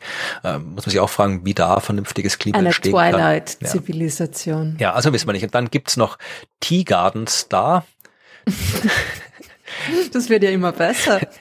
Äh, Teagarden Star, ich glaube, da habe ich mal geschaut, nach wem der benannt ist. Ich glaube, das war auch ja irgendein Kerl, der Teagarden hieß. Aber genau, Bonnard Teagarden vom Goddard Space Flight Center der NASA. Auch ein roter Zwerg. Das sind alles rote Zwerge. Das sind ja die meisten, drei Viertel aller Sterne sind rote Zwerge. Das heißt, Weil es halt die meisten Sterne sind. Ja, genau. Hm. und äh, Trappist 1 ist auch noch mit dabei äh, als Stern mit Planeten, der in der Lage wäre, uns zu entdecken. Okay. Der ist immerhin 40 Lichtjahre weit weg, Trappist 1. Mhm. Und ich glaube, Trappist 1, der hat äh, tatsächlich, das ist der mit den 1, 2, 3, 4, 5, 6, 7 Planeten. Stück, ne? Ja, genau. Mhm. Ja, also das, da wären einige mhm. potenzielle, die uns entdecken könnten. Spannend. Sieben sind es, hast du gesagt, oder wie viele? Ich bin mir nicht sicher. Also ich glaube, sieben sind Ich weiß nicht, ob es alle bestätigt sind oder ob da ein paar Kandidaten. Nein, nein, nein, nein, nein, insgesamt von den. Also sieben, von, sieben Sterne, ja. Sieben Sterne sind sieben. ja. Sterne. Von denen wir jetzt wissen, dass sie Planeten haben. Also wir haben noch nicht alle angeschaut. Die uns in den, in den letzten 200 Jahren mit der industriellen Revolution waren, und so weiter und so fort. Die sieben beziehen sich auf alle insgesamt. Alle. Also auch okay. die von, von, okay. von vor ein paar tausend Jahren oder so. Alles klar. Da doch nicht mehr so viele. Hm? Ja. ja, von denen wir wissen. Also. Ja, ja, ja, klar. So, und jetzt gehen wir wirklich Long Range. Mhm. Also wir gehen jetzt ganz weit hinaus, denn es gibt noch eine dritte Methode und das ist eine Methode, mit der man Planeten auch entdecken kann, wenn sie sehr, sehr weit weg sind. Ja, also bis jetzt Astrometrie, Transit und auch, äh, wenn man jetzt andere Methoden hernehmen würde, Radialgeschwindigkeitsmessungen zum Beispiel, äh, da kann man wenn man Methoden hat, wie wir sie zur Verfügung haben, halt hauptsächlich Planeten bei Sternen entdecken, die in unserer näheren Umgebung sind. Also jetzt sagen wir mal grob 1000 Lichtjahre entfernt, würde ich jetzt mal sagen. Ja, geht schon mhm. unter speziellen Bedingungen auch weiter, aber das sind alles Methoden, wo man äh, halt Vorteile hat, wenn es möglichst nah ist, weil dann kann man es gut sehen. Es gibt aber eine Methode, mit der kann man Planeten auch gut entdecken, wenn sie sehr weit weg sind, nämlich äh, durch den äh, Gravitationslinseneffekt. Mhm. Ja, haben wir auch schon öfter erklärt, ganz kurz zusammengefasst. Wir haben einen Stern irgendwo, ja, kann ganz weit weg sein, halt so, dass wir ihn gerade noch sehen können, das sollte schon sein. Und wenn vor diesem Stern ein anderer Stern mit einem Planet vorbeizieht, ja, dann krümmt ja der Stern, so wie alles andere, was eine Masse hat, äh, krümmt den Raum, krümmt die Raumzeit und das Licht des Hintergrundsterns wird bei der Bewegung durch diesen vom Vordergrundstern gekrümmten Raum abgelenkt, ja, oder anders gesagt, äh, der Vordergrundstern verzerrt den Raum und lenkt dadurch das Licht des Hintergrundsterns ab, genauso wie eine optische Linse aus Glas halt äh, das Licht des Sterns ablenken oder verzerren würde. Und deswegen nennt man das Gravitationslinse. Und es gibt einen Unterschied im Gravitationslinseneffekt, je nachdem, ob du da einfach nur einen Stern hast oder ob du einen Stern mit Planet rundherum hast. Das wirkt sich minimal anders aus, aber äh, wir können das messen. Und wir haben mit dieser Methode auch schon Planeten entdeckt. Und der Vorteil ist halt, ja, die können auch sehr weit weg sein. Das, wir müssen nur das Sternenlicht äh, sehen können und äh, die Genauigkeit reicht aus. Und jetzt haben sich ähm, Forscherinnen und Forscher angeschaut, wie das wäre mit der Erde. Also du kannst ja auch sagen, wir wissen, wo die Sonne ist, wir wissen, wo die Erde ist, wir wissen, wo die anderen Sterne sind, die meisten, wir wissen dank Gaia, äh, wie die sich alle bewegen und so weiter und dann kannst du halt abschätzen, ja, von welchem Stern aus du beobachten könntest, wie sich die Erde vor einem anderen Stern so vorbei bewegt, dass halt die Erde äh, einen Gravitationslinseneffekt erzeugt, der für diesen Alien-Beobachter auf dem anderen Stern potenziell sichtbar wäre. Das ist halt sehr viel Statistik, sehr viel Daten, aber kann man Computerprogramme schreiben, die machen das und werten das aus. Glücklicherweise. und äh, die haben dann die sogenannte Earth Microlensing Zone definiert oder entdeckt, bestimmt, also die Zone halt in unserer Milchstraße, von der aus die Erde durch einen Gravitationslinseneffekt entdeckt werden kann. Wenn man sich das anschaut, es klingt äh, auf den ersten Blick so, als wäre das, äh, wäre mir eigentlich recht gut zu finden, aber auf den zweiten Blick ist es dann doch ein bisschen weniger. Also sie haben herausgefunden, dass die Entdeckungsrate, finde ich auch eine schöne Metrik, also sieht man auch nicht oft, die Total Earth Discovery Rate die ges ges Erd gesamte Erdentdeckungsrate. Mhm. Gibt es auch die Partial Earth Discovery Rate? ja, also wenn du wirklich jetzt irgendwie zusammenzählst, alle Sterne, die halt die Erde theoretisch entdecken könnten. Ähm, ich sage vielleicht zuerst noch, dass äh, so ein Mikro-Gravitations, Gravitationslinsen, Mikro, wo kommt denn das Mikro rein bei dem Wort? Mikrogravitationslinsen, Mik Gravitationsmikrolinsen, Gravitationslinsen, gar, gar Mikro. Nicht das Gravitation muss, glaube ich, weg, damit das Mikro hinein kann. Echt? Microlensing, sagt man. Okay. Gut, dann lassen wir einfach das weg. Also äh, diese, diese Microlensing-Ereignisse, das sind Einzelereignisse, die passieren einmal und dann sind es passiert und dann passieren es nicht nochmal. Ja, weil ja. da ist ja nichts Periodisches, da bewegt sich nichts um irgendwas rum. Der Stern, der quasi die, ja, der Stern, der die Lichtquelle bildet, hat mit dem Stern äh, der Linse, also der Stern, wo der Planet ist, überhaupt nichts zu tun. Die können irgendwie hunderte Lichtjahre, tausende Lichtjahre voneinander entfernt sein. Die haben überhaupt nichts zu tun. Die bewegen sich rein zufällig von uns aus oder vom Beobachtungspunkt aus gesehen aneinander vorbei, aber haben keine irgendwie geartete Verbindung. Und wenn dieses Ereignis vorbei ist, dann passiert es nicht nochmal. Das heißt, es sind immer Einzelereignisse. Aber du kannst dann ausrechnen, wie oft dieses Ereignis vorkommt, von dem einen Stern aus gesehen, vom anderen Stern aus gesehen, vom nächsten Stern aus gesehen und so weiter. Wenn du das machst, dann kannst du halt äh, das über den ganzen Himmel quasi mitteln und kommst auf ein Ergebnis von 14,7 Beobachtungen pro Jahr für alle Sterne im Gaia-Katalog mit einer Helligkeit von ja 20 äh, Größenklassen oder weniger. Also eh, es sind sehr, sehr viele Sterne. Mhm also theoretisch könnte die Erde 14 oder fast 15 Mal pro Jahr entdeckt werden von irgendeinem Stern Punkt in unserer Galaxie ja. aus. Wahnsinn.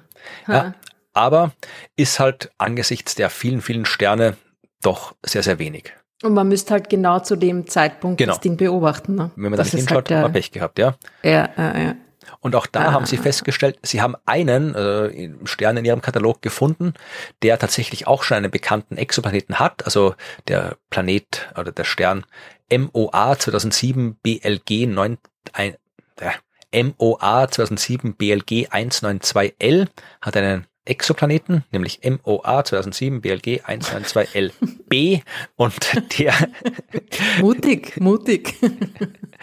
und äh, dort äh, wird es auch passen, ja. Ist auch so eine Supererde, dreimal schwerer als die Erde, äh, über, umkreist wieder mal einen roten Zwerg, äh, ungefähr 660 Parsec weit weg, also der ist schon ordentlich weit weg, hat 10.000 Lichtjahre sind das, über 10.000 mhm. Lichtjahre, äh, könnte ein, ein äh, felsiger Planet sein mit einer entsprechenden ja, festen Oberfläche. Aber wir, wissen halt nichts davon, ja, wissen wir nicht. Aber äh, da würde man zumindestens die Erde per Gravitationslinseneffekt entdecken können.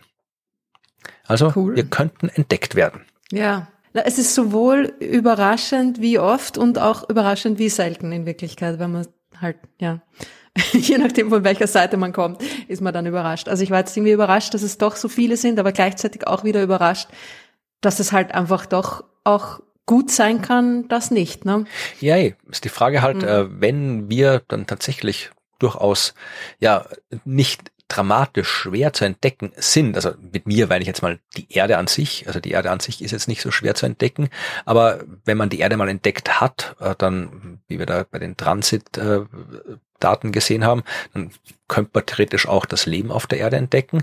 Also dass da noch keine Aliens bei uns aufgetaucht sind, ist halt ein Zeichen dafür entweder, ja, dass sie zu blöd sind zum Forschen, dass sie uns dann halt äh, vielleicht die Erde gefunden haben, aber nicht festgestellt haben, dass es da Menschen gibt, oder dass, ja, sie keine Möglichkeit haben, zu uns zu kommen, weil es halt scheiße weit ist im Universum von einem Punkt zum anderen. Allerdings. Gut zusammengefasst. Aber sehr, aber spannend. Auch ich finde das gut. Also irgendwie, wie du angefangen hast mit dem Thema, habe ich mir schon gedacht, so, ah, das ist jetzt wieder so ein Füllthema. Hast nicht wirklich viel Zeit gehabt zum Vorbereiten. Aber nein, in, in, in der Tat ähm, eigentlich ziemlich interessant. Mich, mich, mich irritiert gerade das Wort wieder. Was heißt das ist schon wieder so ein Füllthema? hast schon wieder keine Zeit gehabt zum Vorbereiten. Entschuldigung, nein, das, du bist eigentlich meistens sehr gut vorbereitet. Ja. So war das nicht gemeint. Ja. Aber es passiert, es passiert ja. ab und zu. Nein, nein, es ist aber ein, doch eigentlich eigentlich ziemlich äh, cooler Research, der da, der da gemacht wurde. Ja, vor allem, weil wir halt natürlich auch was äh, lernen über uns, also jetzt nicht über unsere tiefsten menschlichen Geheimnisse oder sowas, aber wenn wir halt äh, probieren herauszufinden, wie kann man uns entdecken, dann ja verstehen wir auch nachher ein bisschen besser, wie wir Sachen entdecken können. Also es ist ja immer so, dass wenn wir uns Gedanken über was anderes machen, am Ende wir dann immer auch was über uns lernen. Insofern ja. ist die Forschung jetzt durchaus ja auch sinnvoll, weil wenn man sagt, es gibt ja keine Aliens, dann braucht man sich nicht überlegen, kann man uns entdecken. Aber ja, wenn wir wissen, wie häufig es möglich ist, dass wir entdeckt werden können, dann kann man daraus irgendwie ableiten, wie wahrscheinlich es ist, dass wir irgendwo anderswo was entdecken. Ja, also das ist durchaus eine relevante Forschungsfrage. Voll. Ja, dann müssen wir jetzt halt noch klären, wo sie denn alle sind. Oder vielleicht sind sie eh schon alle da und wir sehen es noch nicht. genau. es ist alles möglich. Es, es bleibt einfach spannend da draußen im Universum. Ganz genau. Ja, und äh, spannend fanden dieses Thema auch diverse Hörerinnen und Hörer, die uns Fragen gestellt haben, die so ein bisschen in die Nähe äh, dessen gingen. Zum mhm. Beispiel habe ich eine Frage von Christoph gefunden. Aus der Augsburger Gegend kommt Christoph und der hat uns gefragt, gibt es Leben auf der Erde?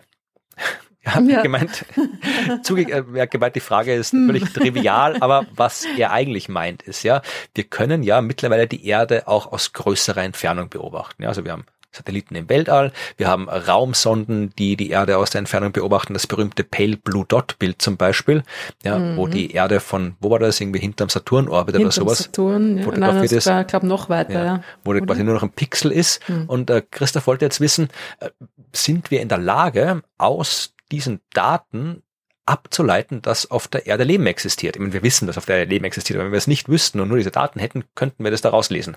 Ja. Also insofern ist die Frage, gibt es Leben auf der Erde gar nicht mal so blöd. Zumindest wenn man es dann so erklärt, wie Christoph es erklärt hat. Ansonsten wäre es sehr blöd, ja. Es braucht schon ein bisschen eine Erklärung. Ja. Aber danke für die Frage, danke für die Erklärung auch, Christoph. Ja, also prinzipiell, ja, ich weiß jetzt nicht, ob man aus dem Pale Blue Dot Bild herauslesen könnte, dass es Leben auf der Erde gibt, weil es ja wirklich nur ein halber Pixel ist, wo das Licht der Erde drauf gefallen ist. Da weiß ich jetzt nicht, auch welche Daten da genau alle eingesammelt worden sind. Ich vermute mal, aus dem Pale Blue Dot könnte man das nicht ableiten. Nein, die Frage ist halt auch, ob es also quasi aus den Daten, aus den Daten von Voyager 1 direkt, also die hatte da ja jetzt vielleicht nicht die Instrumente an Bord, genau. die man dafür brauchen würde. Allerdings, wenn man in der Entfernung natürlich ein Instrument hätte, das dazu in der Lage wäre, dann würde ich sagen, auf jeden Fall, weil so weit ist es ja dann doch nicht. Nein, also das geht auf jeden Fall, weil wir können ja auch durchaus Spektroskopie von Uranus und Neptun und Saturn machen und so weiter Eben. von der Erde aus und die Zusammensetzung der Atmosphäre rauskriegen. Also äh, da könnte man das andersrum auch machen und wird dann eben im Licht der Erde diese ganzen Biomarker finden. Und wenn wir es jetzt ein bisschen näher machen, also wir haben ja durchaus auch schon äh, die Biomarker auf der Erde nachgewiesen, weil wir es halt mal testen wollten, diese Methode. Und wir beobachten die Erde ja auch mit Satelliten in der Erdumlaufbahn und von weiter weg. Also äh, wir könnten das schon machen. Wie gesagt, wir bräuchten halt die entsprechenden Instrumente. Voyager hätte es vermutlich nicht gehabt, aber äh, aus der Entfernung, wo Voyager damals war, also würden wir das hinkriegen, würde ich jetzt mal behaupten.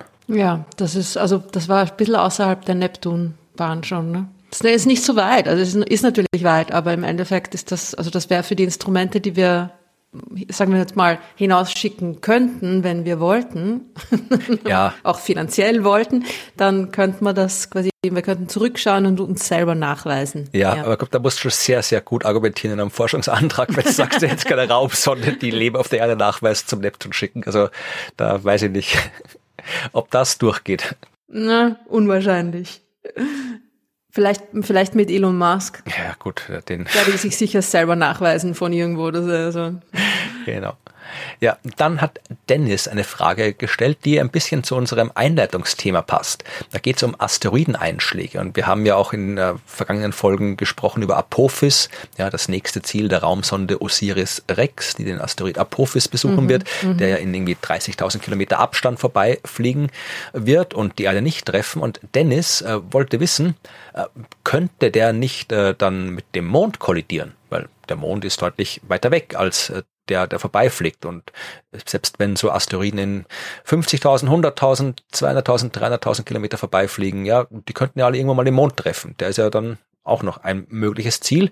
Und will Dennis wissen, könnten Trümmerstücke daraus dann auf der Erde einschlagen. Also doch. Er hat uns drei Antwortmöglichkeiten vorgegeben, also fast wie beim Quiz. Es müssen normalerweise immer vier sein, oder? Ja, na, mhm. es ist, wenn man so will, die vierte ist dann vermutlich irgendwie hier, hier ausfüllen, wo wir dann unsere eigene Antwort geben genau. dürfen. Äh, also er hat gefragt, das erste wäre, das ist sehr unwahrscheinlich, weil der Mond halt doch nicht so groß ist.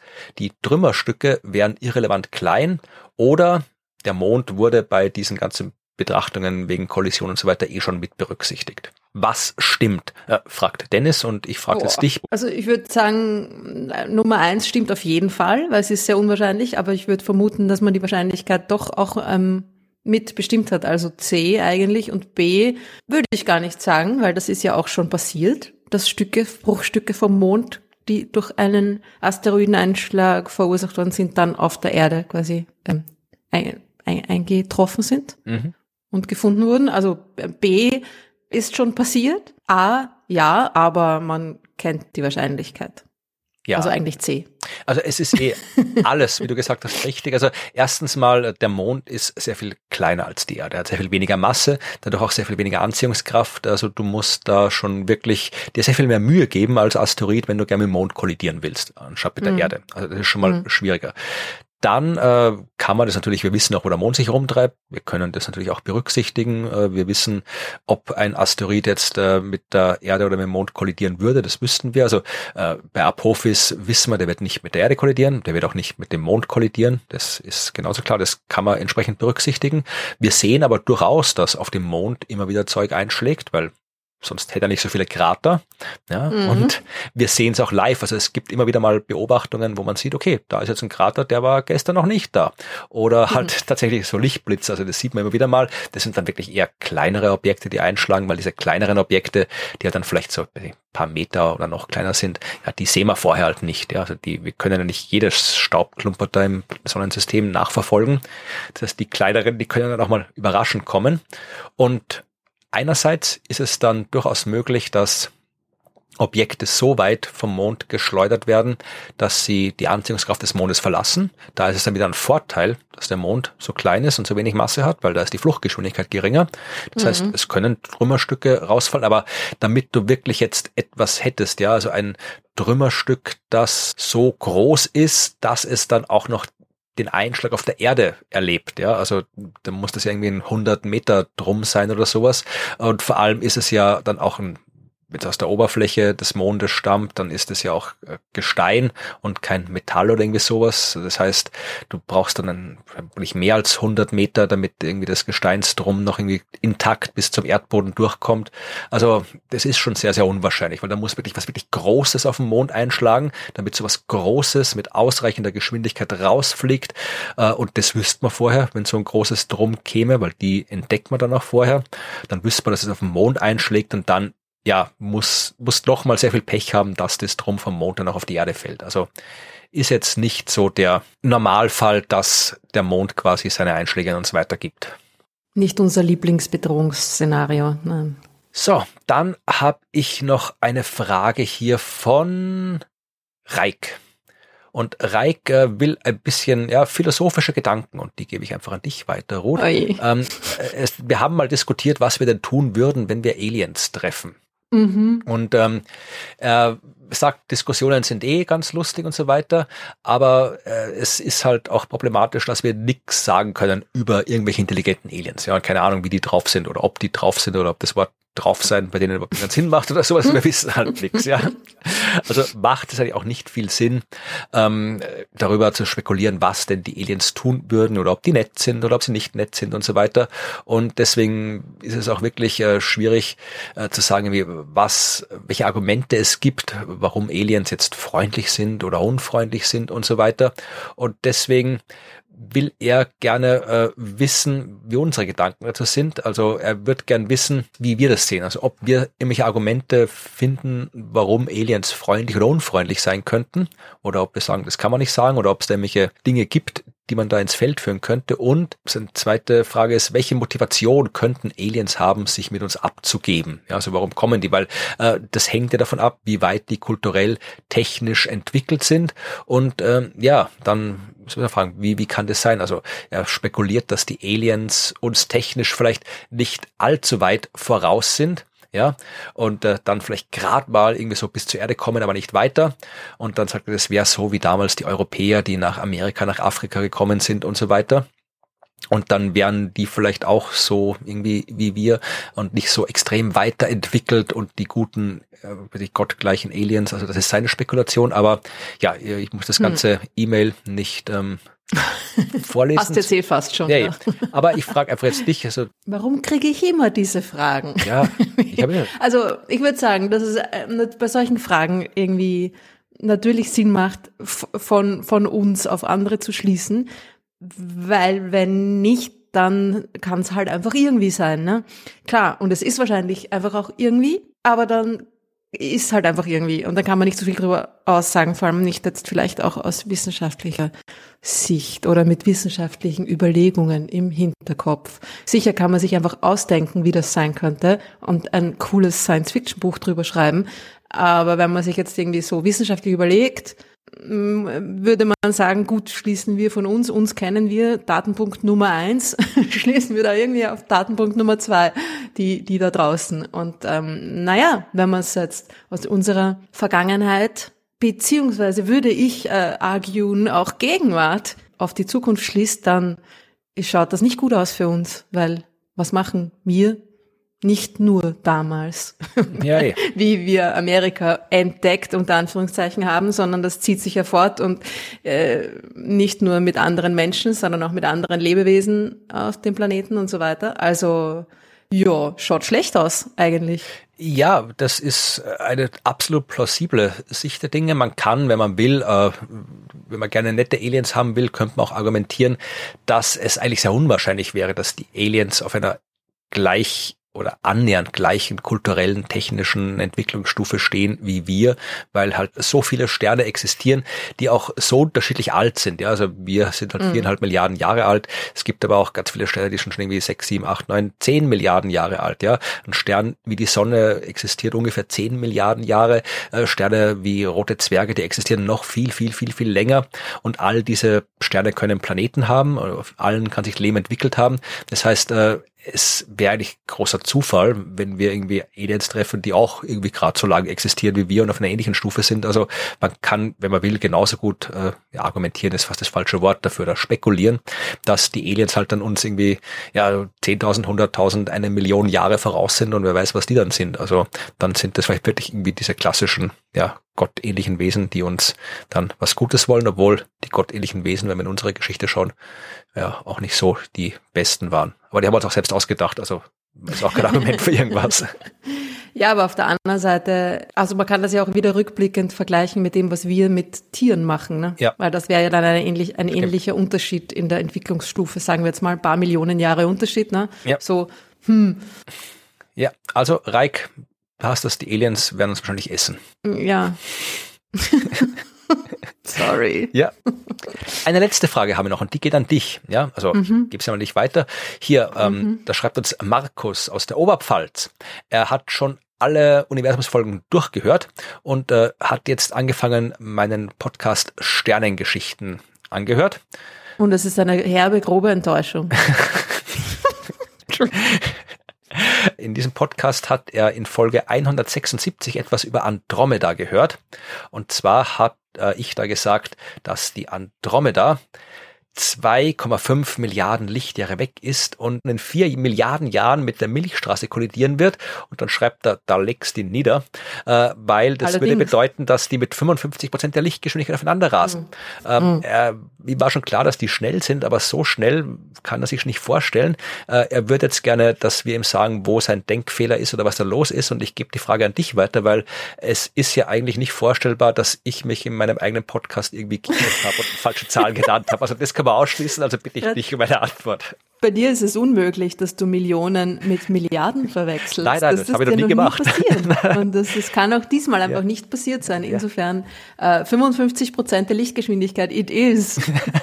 nein, also natürlich. Äh, Zweieinhalb das, Millionen natürlich. Ja, Zweieinhalb Millionen. Ich habe mir einfach versprochen und es ist halt schwer, Markus, in Podcasts äh, Fehler zu korrigieren, weil dann in einem Text kann ich es einfach ausbessern, vor allem wenn es ein Online-Text ist. In einem Buch ist es auch schwierig, da steht es halt drin, da muss ich auf die nächste Auflage warten und genauso ist es bei den Podcasts auch.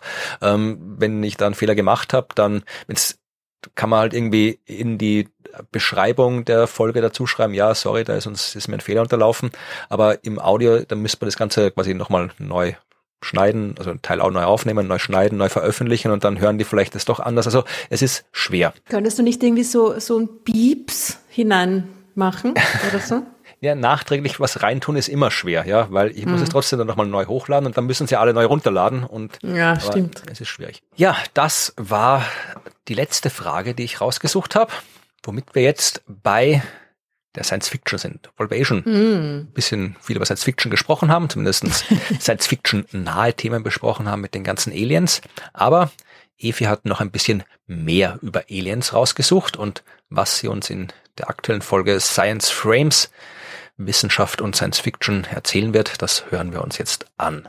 Wir sind bei Science Frames mit Evi. Hallo Evi. Hallo Florian. Was gibt's heute für einen Film? Ja, ich habe ein bisschen überlegen müssen, welchen Film ich nehme, weil ja zu dem Thema, worüber ihr heute sprecht oder gesprochen habt, wäre ja eigentlich super passend Planet 51 gewesen, aber den habe ich ja schon besprochen und da habe ich auch schon gesagt, wie das wäre, also wie uns Aliens finden können, wie sichtbar wir sind, wenn es dann Außerirdische gibt und wie man uns finden kann. Und dann habe ich mir überlegt, ja, was könnte ich stattdessen nehmen? Und dann habe ich die ganze Zeit überlegt, so, Evi, never give up, never surrender. Und dann ist es mir eingefallen, Galaxy Quest, niemals ja. aufgeben. Ein absolut schöner Film. Einer meiner Lieblingsfilme. Bin ich sehr froh. Bin oh, gespannt. Wirklich? Das wusste ich gar nicht, dass das so ein Lieblingsfilm von Doch, dir ist. Doch, ich mag den sehr, sehr gerne, den Film. Okay, ja. Ich finde ihn auch sehr nett. Er ist allerdings schon ähm, etwas älter. Also er hat über 20 Jahre am Buckel, ist von 1999. Ganz kurz, worum geht's in dem Film für alle, die Galaxy Quest nicht kennen? Glaubst du, gibt es solche Menschen? Ich glaube, es gibt solche Menschen leider, ja. Okay, also für alle, die Galaxy Quest nicht kennen, ich nenne es mal eine Science-Fiction-Komödie.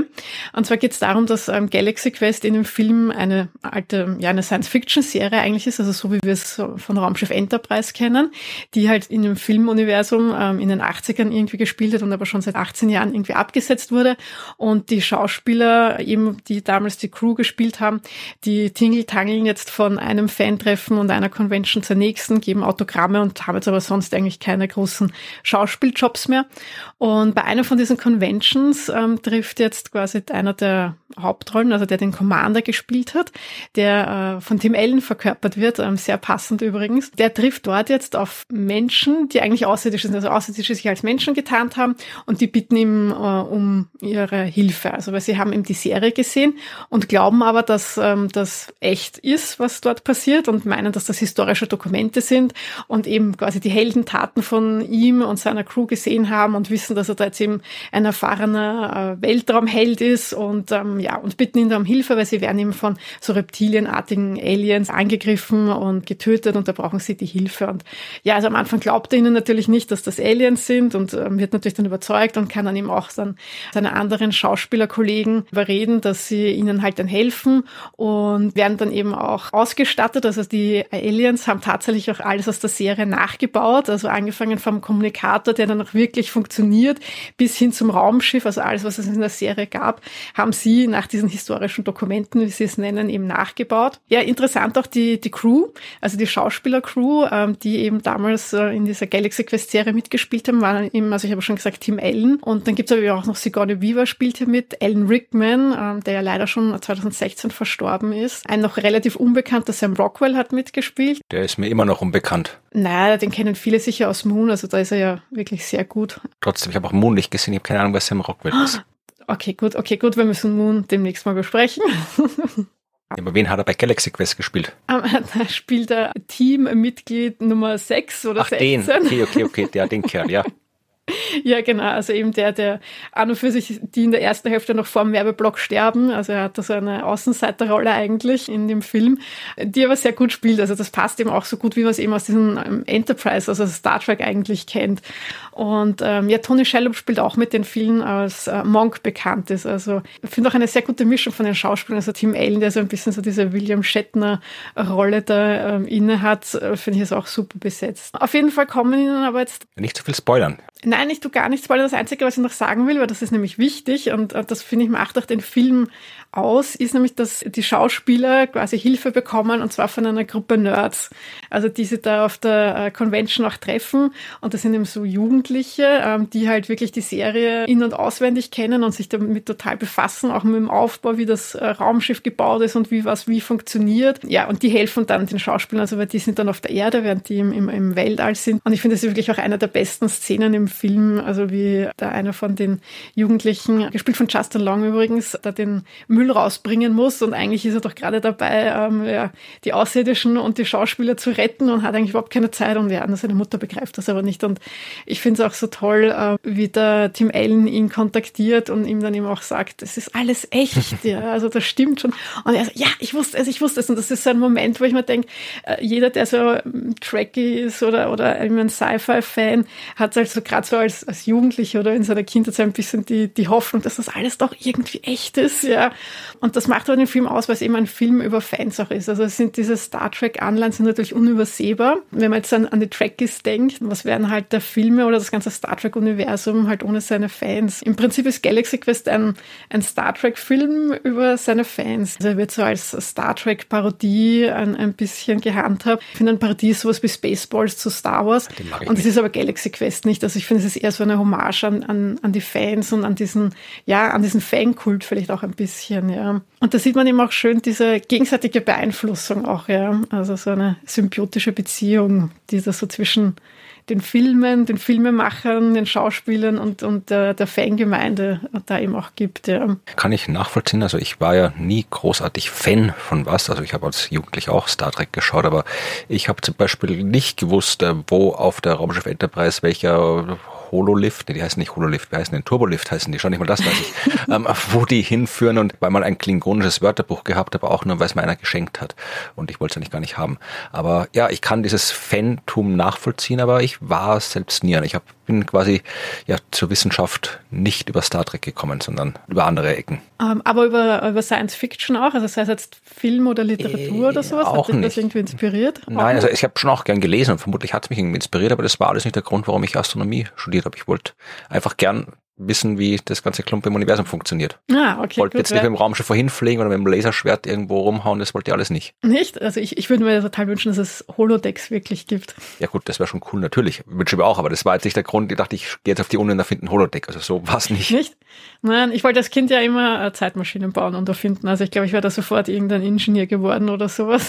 Ja, aber du gehörst da eigentlich fast, glaube ich, ein bisschen, ich weiß jetzt nicht, ich will jetzt nicht Minderheit sagen, aber bei meinen Recherchen bin ich ja auf einen, äh, auf ein Zitat von Carl Sagan gestoßen, der nämlich meinte, many scientists deeply involved in the exploration of the solar system, myself among them, were first turned in that direction by science fiction. Carl Sagan, für die, die ihn nicht kennen, ein sehr bedeutender Astronom, mhm.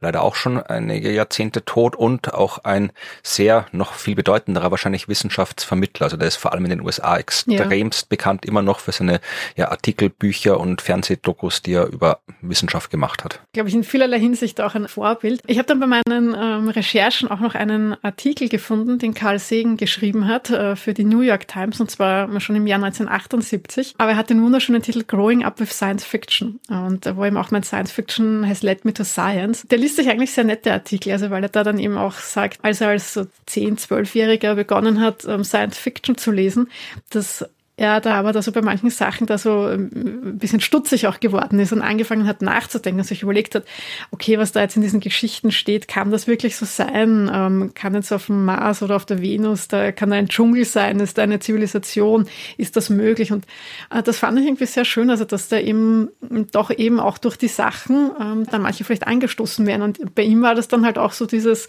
okay, ich will das herausfinden, ich will das wissen und das hat ihn dann eben in die Wissenschaft getrieben. Und oft redet man immer so, ja, wo hat der Science Fiction Vorhersagen gemacht oder was ist Realität geworden? Das, das ist für mich so passiv, ja, ähm, als würden dann diese technischen Errungenschaften vom Himmel fallen, ja, nur weil es in irgendeiner Science Fiction Geschichte war.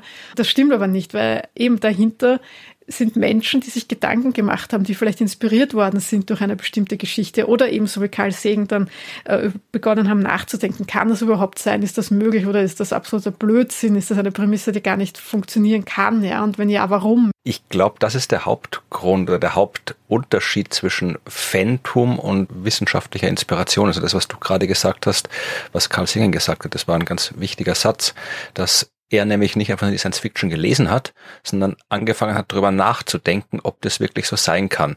Und ich glaube, das ist genau der Punkt, wo man dann früher oder später äh, in der Wissenschaft endet, wenn man Dinge anschaut und darüber nachdenkt, warum das so mhm. ist und ob das so sein kann. Und das kann natürlich alles Mögliche, kann einen inspirieren, das zu tun. Und bei vielen Menschen ist es offensichtlich Science Fiction, weil der auch dazu geschrieben ist, dass wir darüber nachdenken können, dass wir uns eben fragen können, wie realistisch ist das, was geschildert wird. Und die Leute, die halt einfach nur, die sagen schon, ja, Laserschwerter cool und irgendwie piu, piu, piu, und schon Weltraumschlacht, die halt nicht weiter darüber nachdenken, die bleiben Fans. Mhm. Und die, die sich halt dann davon inspirieren lassen, die hätten vielleicht auch irgendwie einen anderen Weg in die Wissenschaft gefunden, aber die Science Fiction ist da halt ein sehr, sehr ja, leicht zu gehender Weg, weil es halt zu leicht gemacht wird, darüber nachzudenken, über die Welt. Er schreibt ja dann noch weiter, dass das ja auch ein bisschen in die die andere Richtung kippen kann. Also er erwähnt dann eben die Präastronautiker und ähm, Erich von Däniken, die ja auch so ein bisschen von dem inspiriert sind, aber das ist dann halt in die andere Richtung geflogen. Ja. Die wollten halt, äh, dass das alles wahr ist. Das sind im Prinzip die Nerds aus der Serie, die dann sich gefreut haben, dass alles wahr ist am Schluss.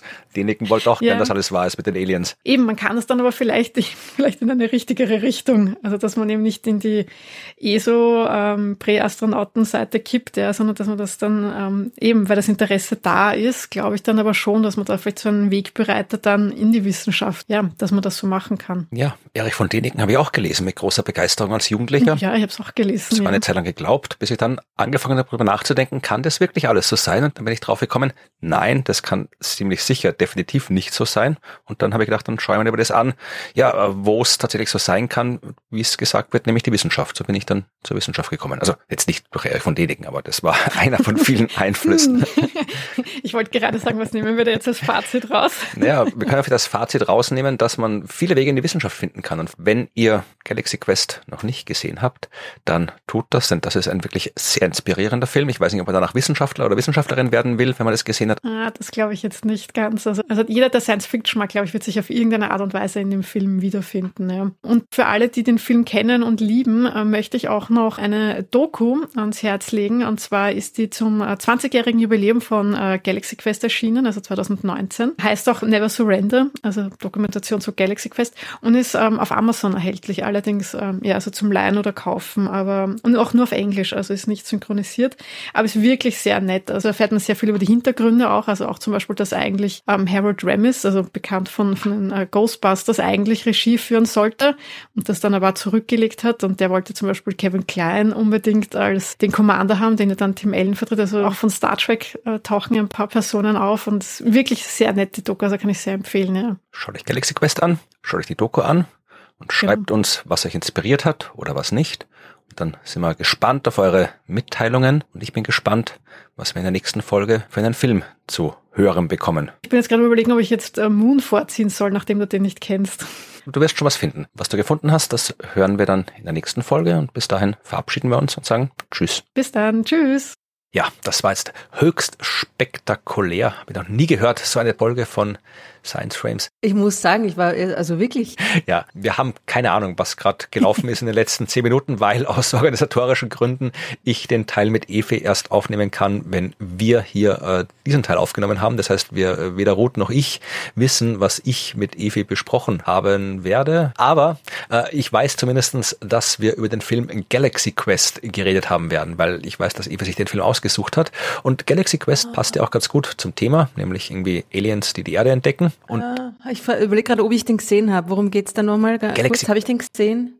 Kenne ich den? Ja, ich hoffe schon. Also das ist der Film, wo es um so eine abgehalfterte äh, Fernsehdarsteller-Crew geht, die halt irgendwie mal in der Science-Fiction, so Raumschiff Enterprise-mäßige Science-Fiction-Crew äh, gespielt haben und dann ja sich nur noch irgendwie auf welchen dubiosen Conventions rumtreiben, bis sie auf einmal von Aliens entführt werden, die sie dann, also echte Aliens entführt und die sie für echte Astronauten halten und weil sie die Fernsehsendungen, die äh, für echte Dokumentationen gehalten haben und dann müssen sie da irgendwie gegen hast du nicht gesehen? Schau ihn dir bitte, bitte an. Das ist einer der besten äh, Science-Fiction-Filme, die es gibt. Der ist so gut als Parodie und lustig. Also mit äh, dem Typen von Hör mal, wer der hämmert in der Hauptrolle. Ui. Aber das okay. ist absolut wirklich, das, oh. wenn du Galaxy, äh, gefällt dir auf jeden Fall. Also ich kenne dich, Galaxy Quest gefällt dir. Schau ja, aber das an. hast du mit Star Trek Lower Decks auch gesagt. Ja, aber der gefällt hm. dir doch, oder? aber, aber, es gefällt dir. Sag bitte, dass es dir gefällt. Ja. Hm, ich werde mir anschauen. Ich werde mir anschauen und werde dann sagen, ob deine Einschätzung genauso gestimmt hat wie bei Star Trek Lower Decks. Es ist zumindest kein Zeichentrickfilm, oder? Nein, also wie gesagt, Tim Allen spielt die Hauptrolle, dann sie Johnny Beaver spielt mit, Alan Rickman spielt mit. Ah, okay, Snape, ja. Genau, also das, also der spielt den Dr. Lazarus. Ach, dass du das nicht kennst. Aber na, ich meine, es kann gut sein, dass ich ihn gesehen habe und halt einfach mein, mein Goldfischgedächtnis wieder zuschlägt. Aber, Aber ich glaube ehrlich gesagt nicht. Aber gut, dann habe ich was für, für den uh, lazy evening irgendwie. Na, es ist wirklich hm. ein absolut genialer Film. Jedes Mal, wenn ich mir das sehe, denke ich mir wieder, ach, es ist immer wieder aufs Neue, neue unterhaltsam und amüsant. Ja, cool. Ich schaue ihn mir an. Ja. Und dann kann ich auch mitreden. Genau, passt. ja, das war jetzt die, die etwas kürzere, zumindest unsere, unser Teil gekürzt von Science Frames, weil wir noch nicht genau wissen, was wir besprochen haben. Der Teil davor wird genauso lang gewesen sein, wie er sonst auch immer ist, gehe ich davon aus. Mhm. Aber ich bin sicher, unsere Hörerschaft hat eine Meinung über Galaxy Quest. Bestimmt. Teilt sie uns mit in unserer Telegram-Gruppe zum Beispiel, die man nicht oft genug erwähnen kann, weil sie ist wirklich nett und lustig. Bei Kraptas Hammer geht in unsere Telegrams-Gruppe. Führe hinan, Florian. Kennst du, äh, kennst, das war wieder, das war ein Zitat aus Galaxy Quest. Ah, nein, ich habe das nicht gesehen. Was der, was, ach. Also, Ankündigungen. Bei Kraftas Hammer, bei den Söhnen von Warwan, du wirst gerecht werden. du, ich kann mir nicht vorstellen, dass mir das gefällt. Oh doch, Gott. das gefällt dir. Hm, ich, ich, ich werde ich werd ihn mir anschauen ja. und äh, Geduld haben. Ja, mach das. ja. Äh, wo waren wir? Termine. Termine, ja. Ankündigungen. Ja. Genau, es ist, wir sind schon fast durch. Ja. War eh nicht so schlimm. Ja. Jetzt, was ist mit dir Ich habe Kopfweh, tut mir leid. Aber nein, es ist, ist okay, ist alles okay. Ähm, wir sind bei den Terminen wo, und du musst. Wo sind wir überhaupt? Ja, genau, wo sind wir? Wir haben heute jetzt, wenn diese Folge erscheint, ist der 7.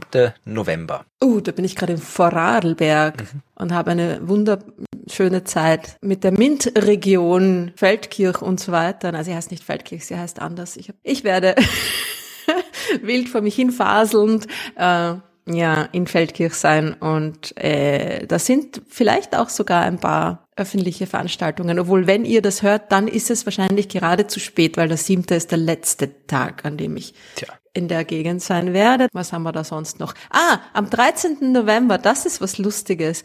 Da gibt's eine Diskussion. Okay. Äh, eine Diskussion im Rahmen der Vienna Art Week, wo es irgendwie so, ich bin mir nicht ganz sicher, worum genau es gehen wird, aber sie haben mich eingeladen. Und das, das ist sehr gut.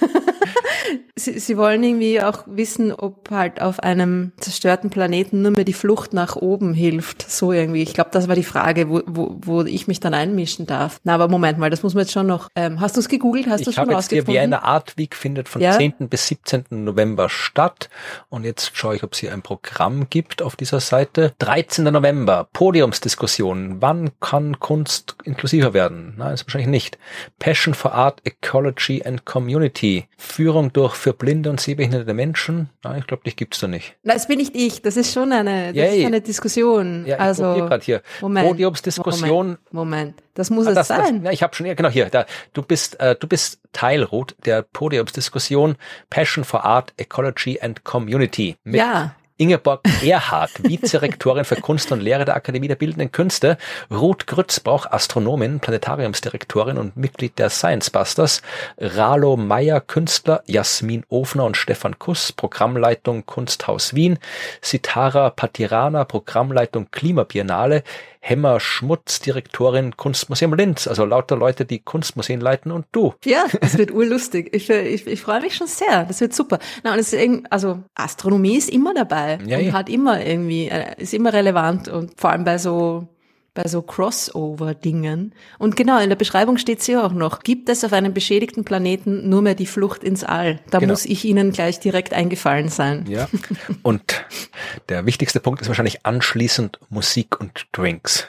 Ja, das ist auch ein cooler Ort. Das ist so ein, naja, Pop-up. Es ist alles irgendwie Pop-up. Aber ich war, ich war vorher, ja. Ich war schon Pop-up, wo nicht, wo noch nicht alles Pop-up war, muss ich jetzt nur sagen.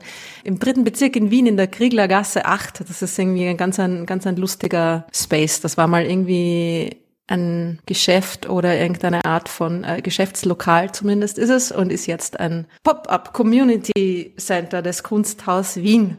Na, sehr gut schaut euch das an. Und da gibt's auch irgendwie eine Aus die Ausstellung direkt dort und so weiter und so fort. Und äh, ist sicher lustig. Und dann können wir ein bisschen plaudern über die Aliens, auch wenn ihr Lust habt. Ja, da kannst du dann gleich. Also ich weiß nicht, ob es da auch Publikumsbeteiligung gibt, aber ich hoffe, ich hoffe, dass das irgendwie, ja, partizipativ angelegtes Panel. Sehr gut. Also ihr könnt mir auch blöde Fragen stellen, wenn ihr wenn ihr Lust Stellt habt. Ruth lauter Fragen zur Galaxy Quest. genau. Muss ich schauen, dass ich mir das bis dahin anschaue. Mist. Also, das wird am 13. nächste Woche, wenn ihr das hört, wenn es zeitgerecht hört, äh, stattfinden. Ähm, kommt vorbei. Ja, ich werde auch ein Zukunftsgespräch führen, oh. wie sich zeigt. Ich werde am 8., so morgen, wenn ihr das am Tag des Erscheinens hört, in Ernstbrunn. Äh, das ist in der Nähe von Simonsfeld. Das sind die Simonsfelder Zukunftsgespräche. Und da werde ich offensichtlich Zukunftsgespräche führen. Ich habe jetzt hier die äh, genauen Infos äh, vergessen. Ähm, es geht, glaube ich, um die Frage, warum die Zukunft der Menschheit in den Sternen liegt oder sowas. Also es geht so, ja, um, um, um Gottes Willen. was aus dem Universum über die Klimakrise abzulesen ist. Also es geht eher um Astronomie, Klima und all diese Dinge. Und auch mit Podiumsdiskussion. Da kann man auch sich anhören, was ich so erzähle und dann diskutieren. Genauere Informationen verlinke ich dann in den Shownotes. Simonsfeld, wer sich fragt, Ernstbrunn, das ist alles so äh, nördliches Niederösterreich. Naja, nördliches, naja, Nicht? das ist schon sehr nah an Wien dran. Also das ist, also nördliches Niederösterreich ist es, ist das Waldviertel. Das ist Na nicht das Waldviertel. Das ist da. Ja, aber es ist, da, es ist ziemlich in der Mitte, oder? Zentral Niederösterreich. Bei Mistelbach und Hollerbrunn. Naja, der Norden von der Mitte. Egal. Lasst euch nicht abschrecken. Ja, ihr werdet schon finden. Wenn man hin will, findet man schon. Am Tag darauf, am 9. November, wird es wieder eine Science Buster Show, Planet B, unser aktuelles Programm in Traun geben. Am 16.11. bin ich in Gedersdorf und ich weiß gerade nicht, was ich in Gedersdorf mache. Ich habe mir Wo da. ist denn das überhaupt? Ah, das ist bei Krems in der Nähe. Ah. Wenn ich da, ich glaube, da halte ich auch einen Vortrag über, ich weiß aber nicht, ob der öffentlich ist oder nicht. Ich habe da nur meinen Terminkalender nicht so exakt geführt in letzter Zeit, wie ich dachte, dass ich ihn führe. Ich glaube, es ist öffentlich, aber wenn ihr am 16. November in der Nähe von Krems ungefähr seid und da noch nichts vorhabt, dann schaut jetzt in die Show Notes, ob es da die Möglichkeit gibt, äh, mir irgendwo zuzuschauen oder nicht. dann werde ich das, äh, wenn es eine öffentliche Veranstaltung ist, verlinken. Ich glaube, es ist öffentlich, aber ich bin mir nicht tausendprozentig sicher. Mm, das hast du, das hast du schön hineingeleitet, Florian. Ja, definitiv öffentlich ist äh, die Veranstaltung, die am 17.11. in St. Pölten stattfinden wird. In St. Pölten, da wird zuerst vormittags eine Science Busters Kindershow veranstaltet werden. Da bin ich vermutlich oder ziemlich sicher nicht mit dabei. Man kann aber mit dabei sein, wenn man gerne möchte, vor allem wenn man ein Kind ist und äh, in der Schule da ist. Und äh, am Abend, da gibt's dann um ja, weiß ich nicht, 18 Uhr, 19 Uhr, 20 Uhr, ich weiß nicht, wann es am Abend losgeht, eine Show für Erwachsene. Ja, unsere ganz normale Planet B Show, die beginnt um 19.30 Uhr, sehe ich gerade. Ja, da findet unsere ganz normale Science Buster Show statt. Da könnt ihr hinkommen und ihr könnt auch gerne am 18. November, am Tag darauf, nach München kommen. Auch da wird unsere Show, unsere Science Busters Show stattfinden im Leo 17. Da gibt's auch Planet B zu hören und zu sehen und zu erleben. Und dann ist Wochenende und dann kommt schon wieder die nächste Folge von Das Universum. Ja, das war das, was Wunderbar. ich veranstalte. Wenn ihr uns was äh, schreiben wollt, wenn ihr uns auch äh, schreiben wollt, wie komplett sinnlos unsere Veranstaltungsankündigungen sind, weil wir beide nicht wissen, wo wir sind und wie man da hinkommt, dann schreibt uns eine E-Mail an fragen at dasuniversum.at oder an hello at dasuniversum.at. Also wenn ihr uns einfach nur unsere Inkompetenz vorwerfen wollt, dann bitte an hello at dasuniversum.at. Ja. Äh, wenn ihr auf Frage seid ihr deppert, das schickt bitte an Fragen. An Fragen. Das Universum.de gemeinsam mit allen anderen Fragen, auf die ihr gerne eine Antwort haben wollt. Dann landet diese Frage in unserem Fragen-E-Mail-Postfach. Es geht um, geht's uns um die Grammatik und um die Satzzeichen. Das muss korrekt sein, ja. Der genau. Inhalt zweitrangig. Ganz genau, ja. Äh, dann besteht eine Chance, dass eure Frage beantwortet wird. Äh, macht das. Ihr könnt auch die Telegram-Gruppe benutzen, von der Ruth schon gesprochen hat. Da könnt ihr jetzt auch Fragen stellen. Das ist insofern ganz gut, weil da äh, tausend andere Menschen sind, die auch alle Ahnung von irgendwas haben und die Chance, dass eine Frage beantwortet wird, wesentlich größer ist, wenn ihr sie dorthin schickt oder wesentlich schneller ist, äh, dass äh, wesentlich schneller beantwortet wird. Das ist der Hauptunterschied, ja. die Geschwindigkeit, ja. Mhm. Hier wird sie halt dann vielleicht ausführlicher beantwortet, aber in der Telegram-Gruppe könnt ihr schneller auf eine Antwort stoßen. Und da passieren auch sonst ganz viele lustige Sachen dort, also schaut da vorbei. Und ja, uns gibt's auch auf diversen sozialen Medien, obwohl wir wenig Zeit haben, uns um soziale Medien zu kümmern, aber da gibt's uns auch. Und ihr könnt uns übrigens auch, das habe ich auch viel zu selten gesagt, äh, gerne auf den diversen Podcast-Plattformen bewerten. Da gibt's auch immer wieder neue Bewertungen und die meisten davon sind gut, was uns freut, weil wenn die Bewertungen dort gut sind und vor allem auch Kommentare gemacht werden dort, die gut sind, dann freut sich der Algorithmus und der Algorithmus zeigt uns dann auch anderen Menschen häufiger an. Und dann können die auch in den Genuss kommen, das Universum zu hören. Also wenn ihr gerade nichts anderes vorhabt, dann schreibt mal irgendwo eine Bewertung bei Spotify, bei Apple Podcast oder wo man sonst noch so Bewertungen schreiben kann. Das freut uns auch. Und ganz besonders freut es uns, wenn wir uns bei euch bedanken können, weil ihr uns unterstützt habt. Mit Geld.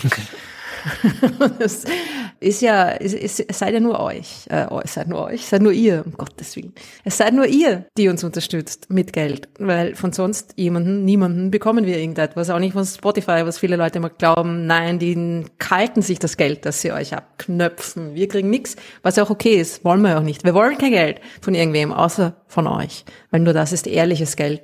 Wenn hier ein groß, groß Sponsor sein sollte, also wir wollen prinzipiell Geld, ja, also so ist es nicht. Aber es muss irgendwie was Cooles sein, ja. Also muss passen. Und ihr passt natürlich immer, weil ihr seid unsere Hörer und Hörerinnen. Also ihr könnt uns gern einfach, auch wenn ihr, Nein, ich höre jetzt zum Reden auf. Gebt uns Geld. Ähm, und seit dem letzten Mal haben das auch wieder einige Leute getan, nicht so viele, weil das letzte Mal erst äh, kürzlich passiert ist. Aber ganz, ganz herzlichen Dank für die Unterstützung an Hermann, danke an Christian, danke Claudia, danke Olaf und danke Robert. Die haben uns über PayPal unterstützt. Ganz vielen Dank. Man könnte auch äh, ein Abo abschließen, ein Spenden-Abo. Das haben jetzt seit letzter Woche null Personen gemacht. Haltet euch ran.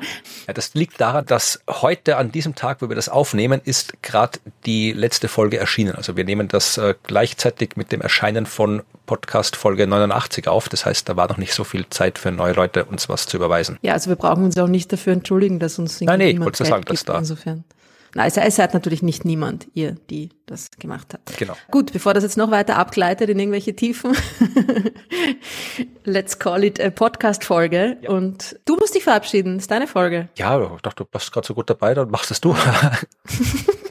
dann sagen wir vielen Dank fürs Zuhören und freuen uns auf die nächste Folge in zwei Wochen. Da könnt ihr alle wieder zuhören. Wir werden auf jeden Fall da sein und wenn ihr auch zuhört, dann freuen wir uns. Und bis dahin sagen wir Tschüss.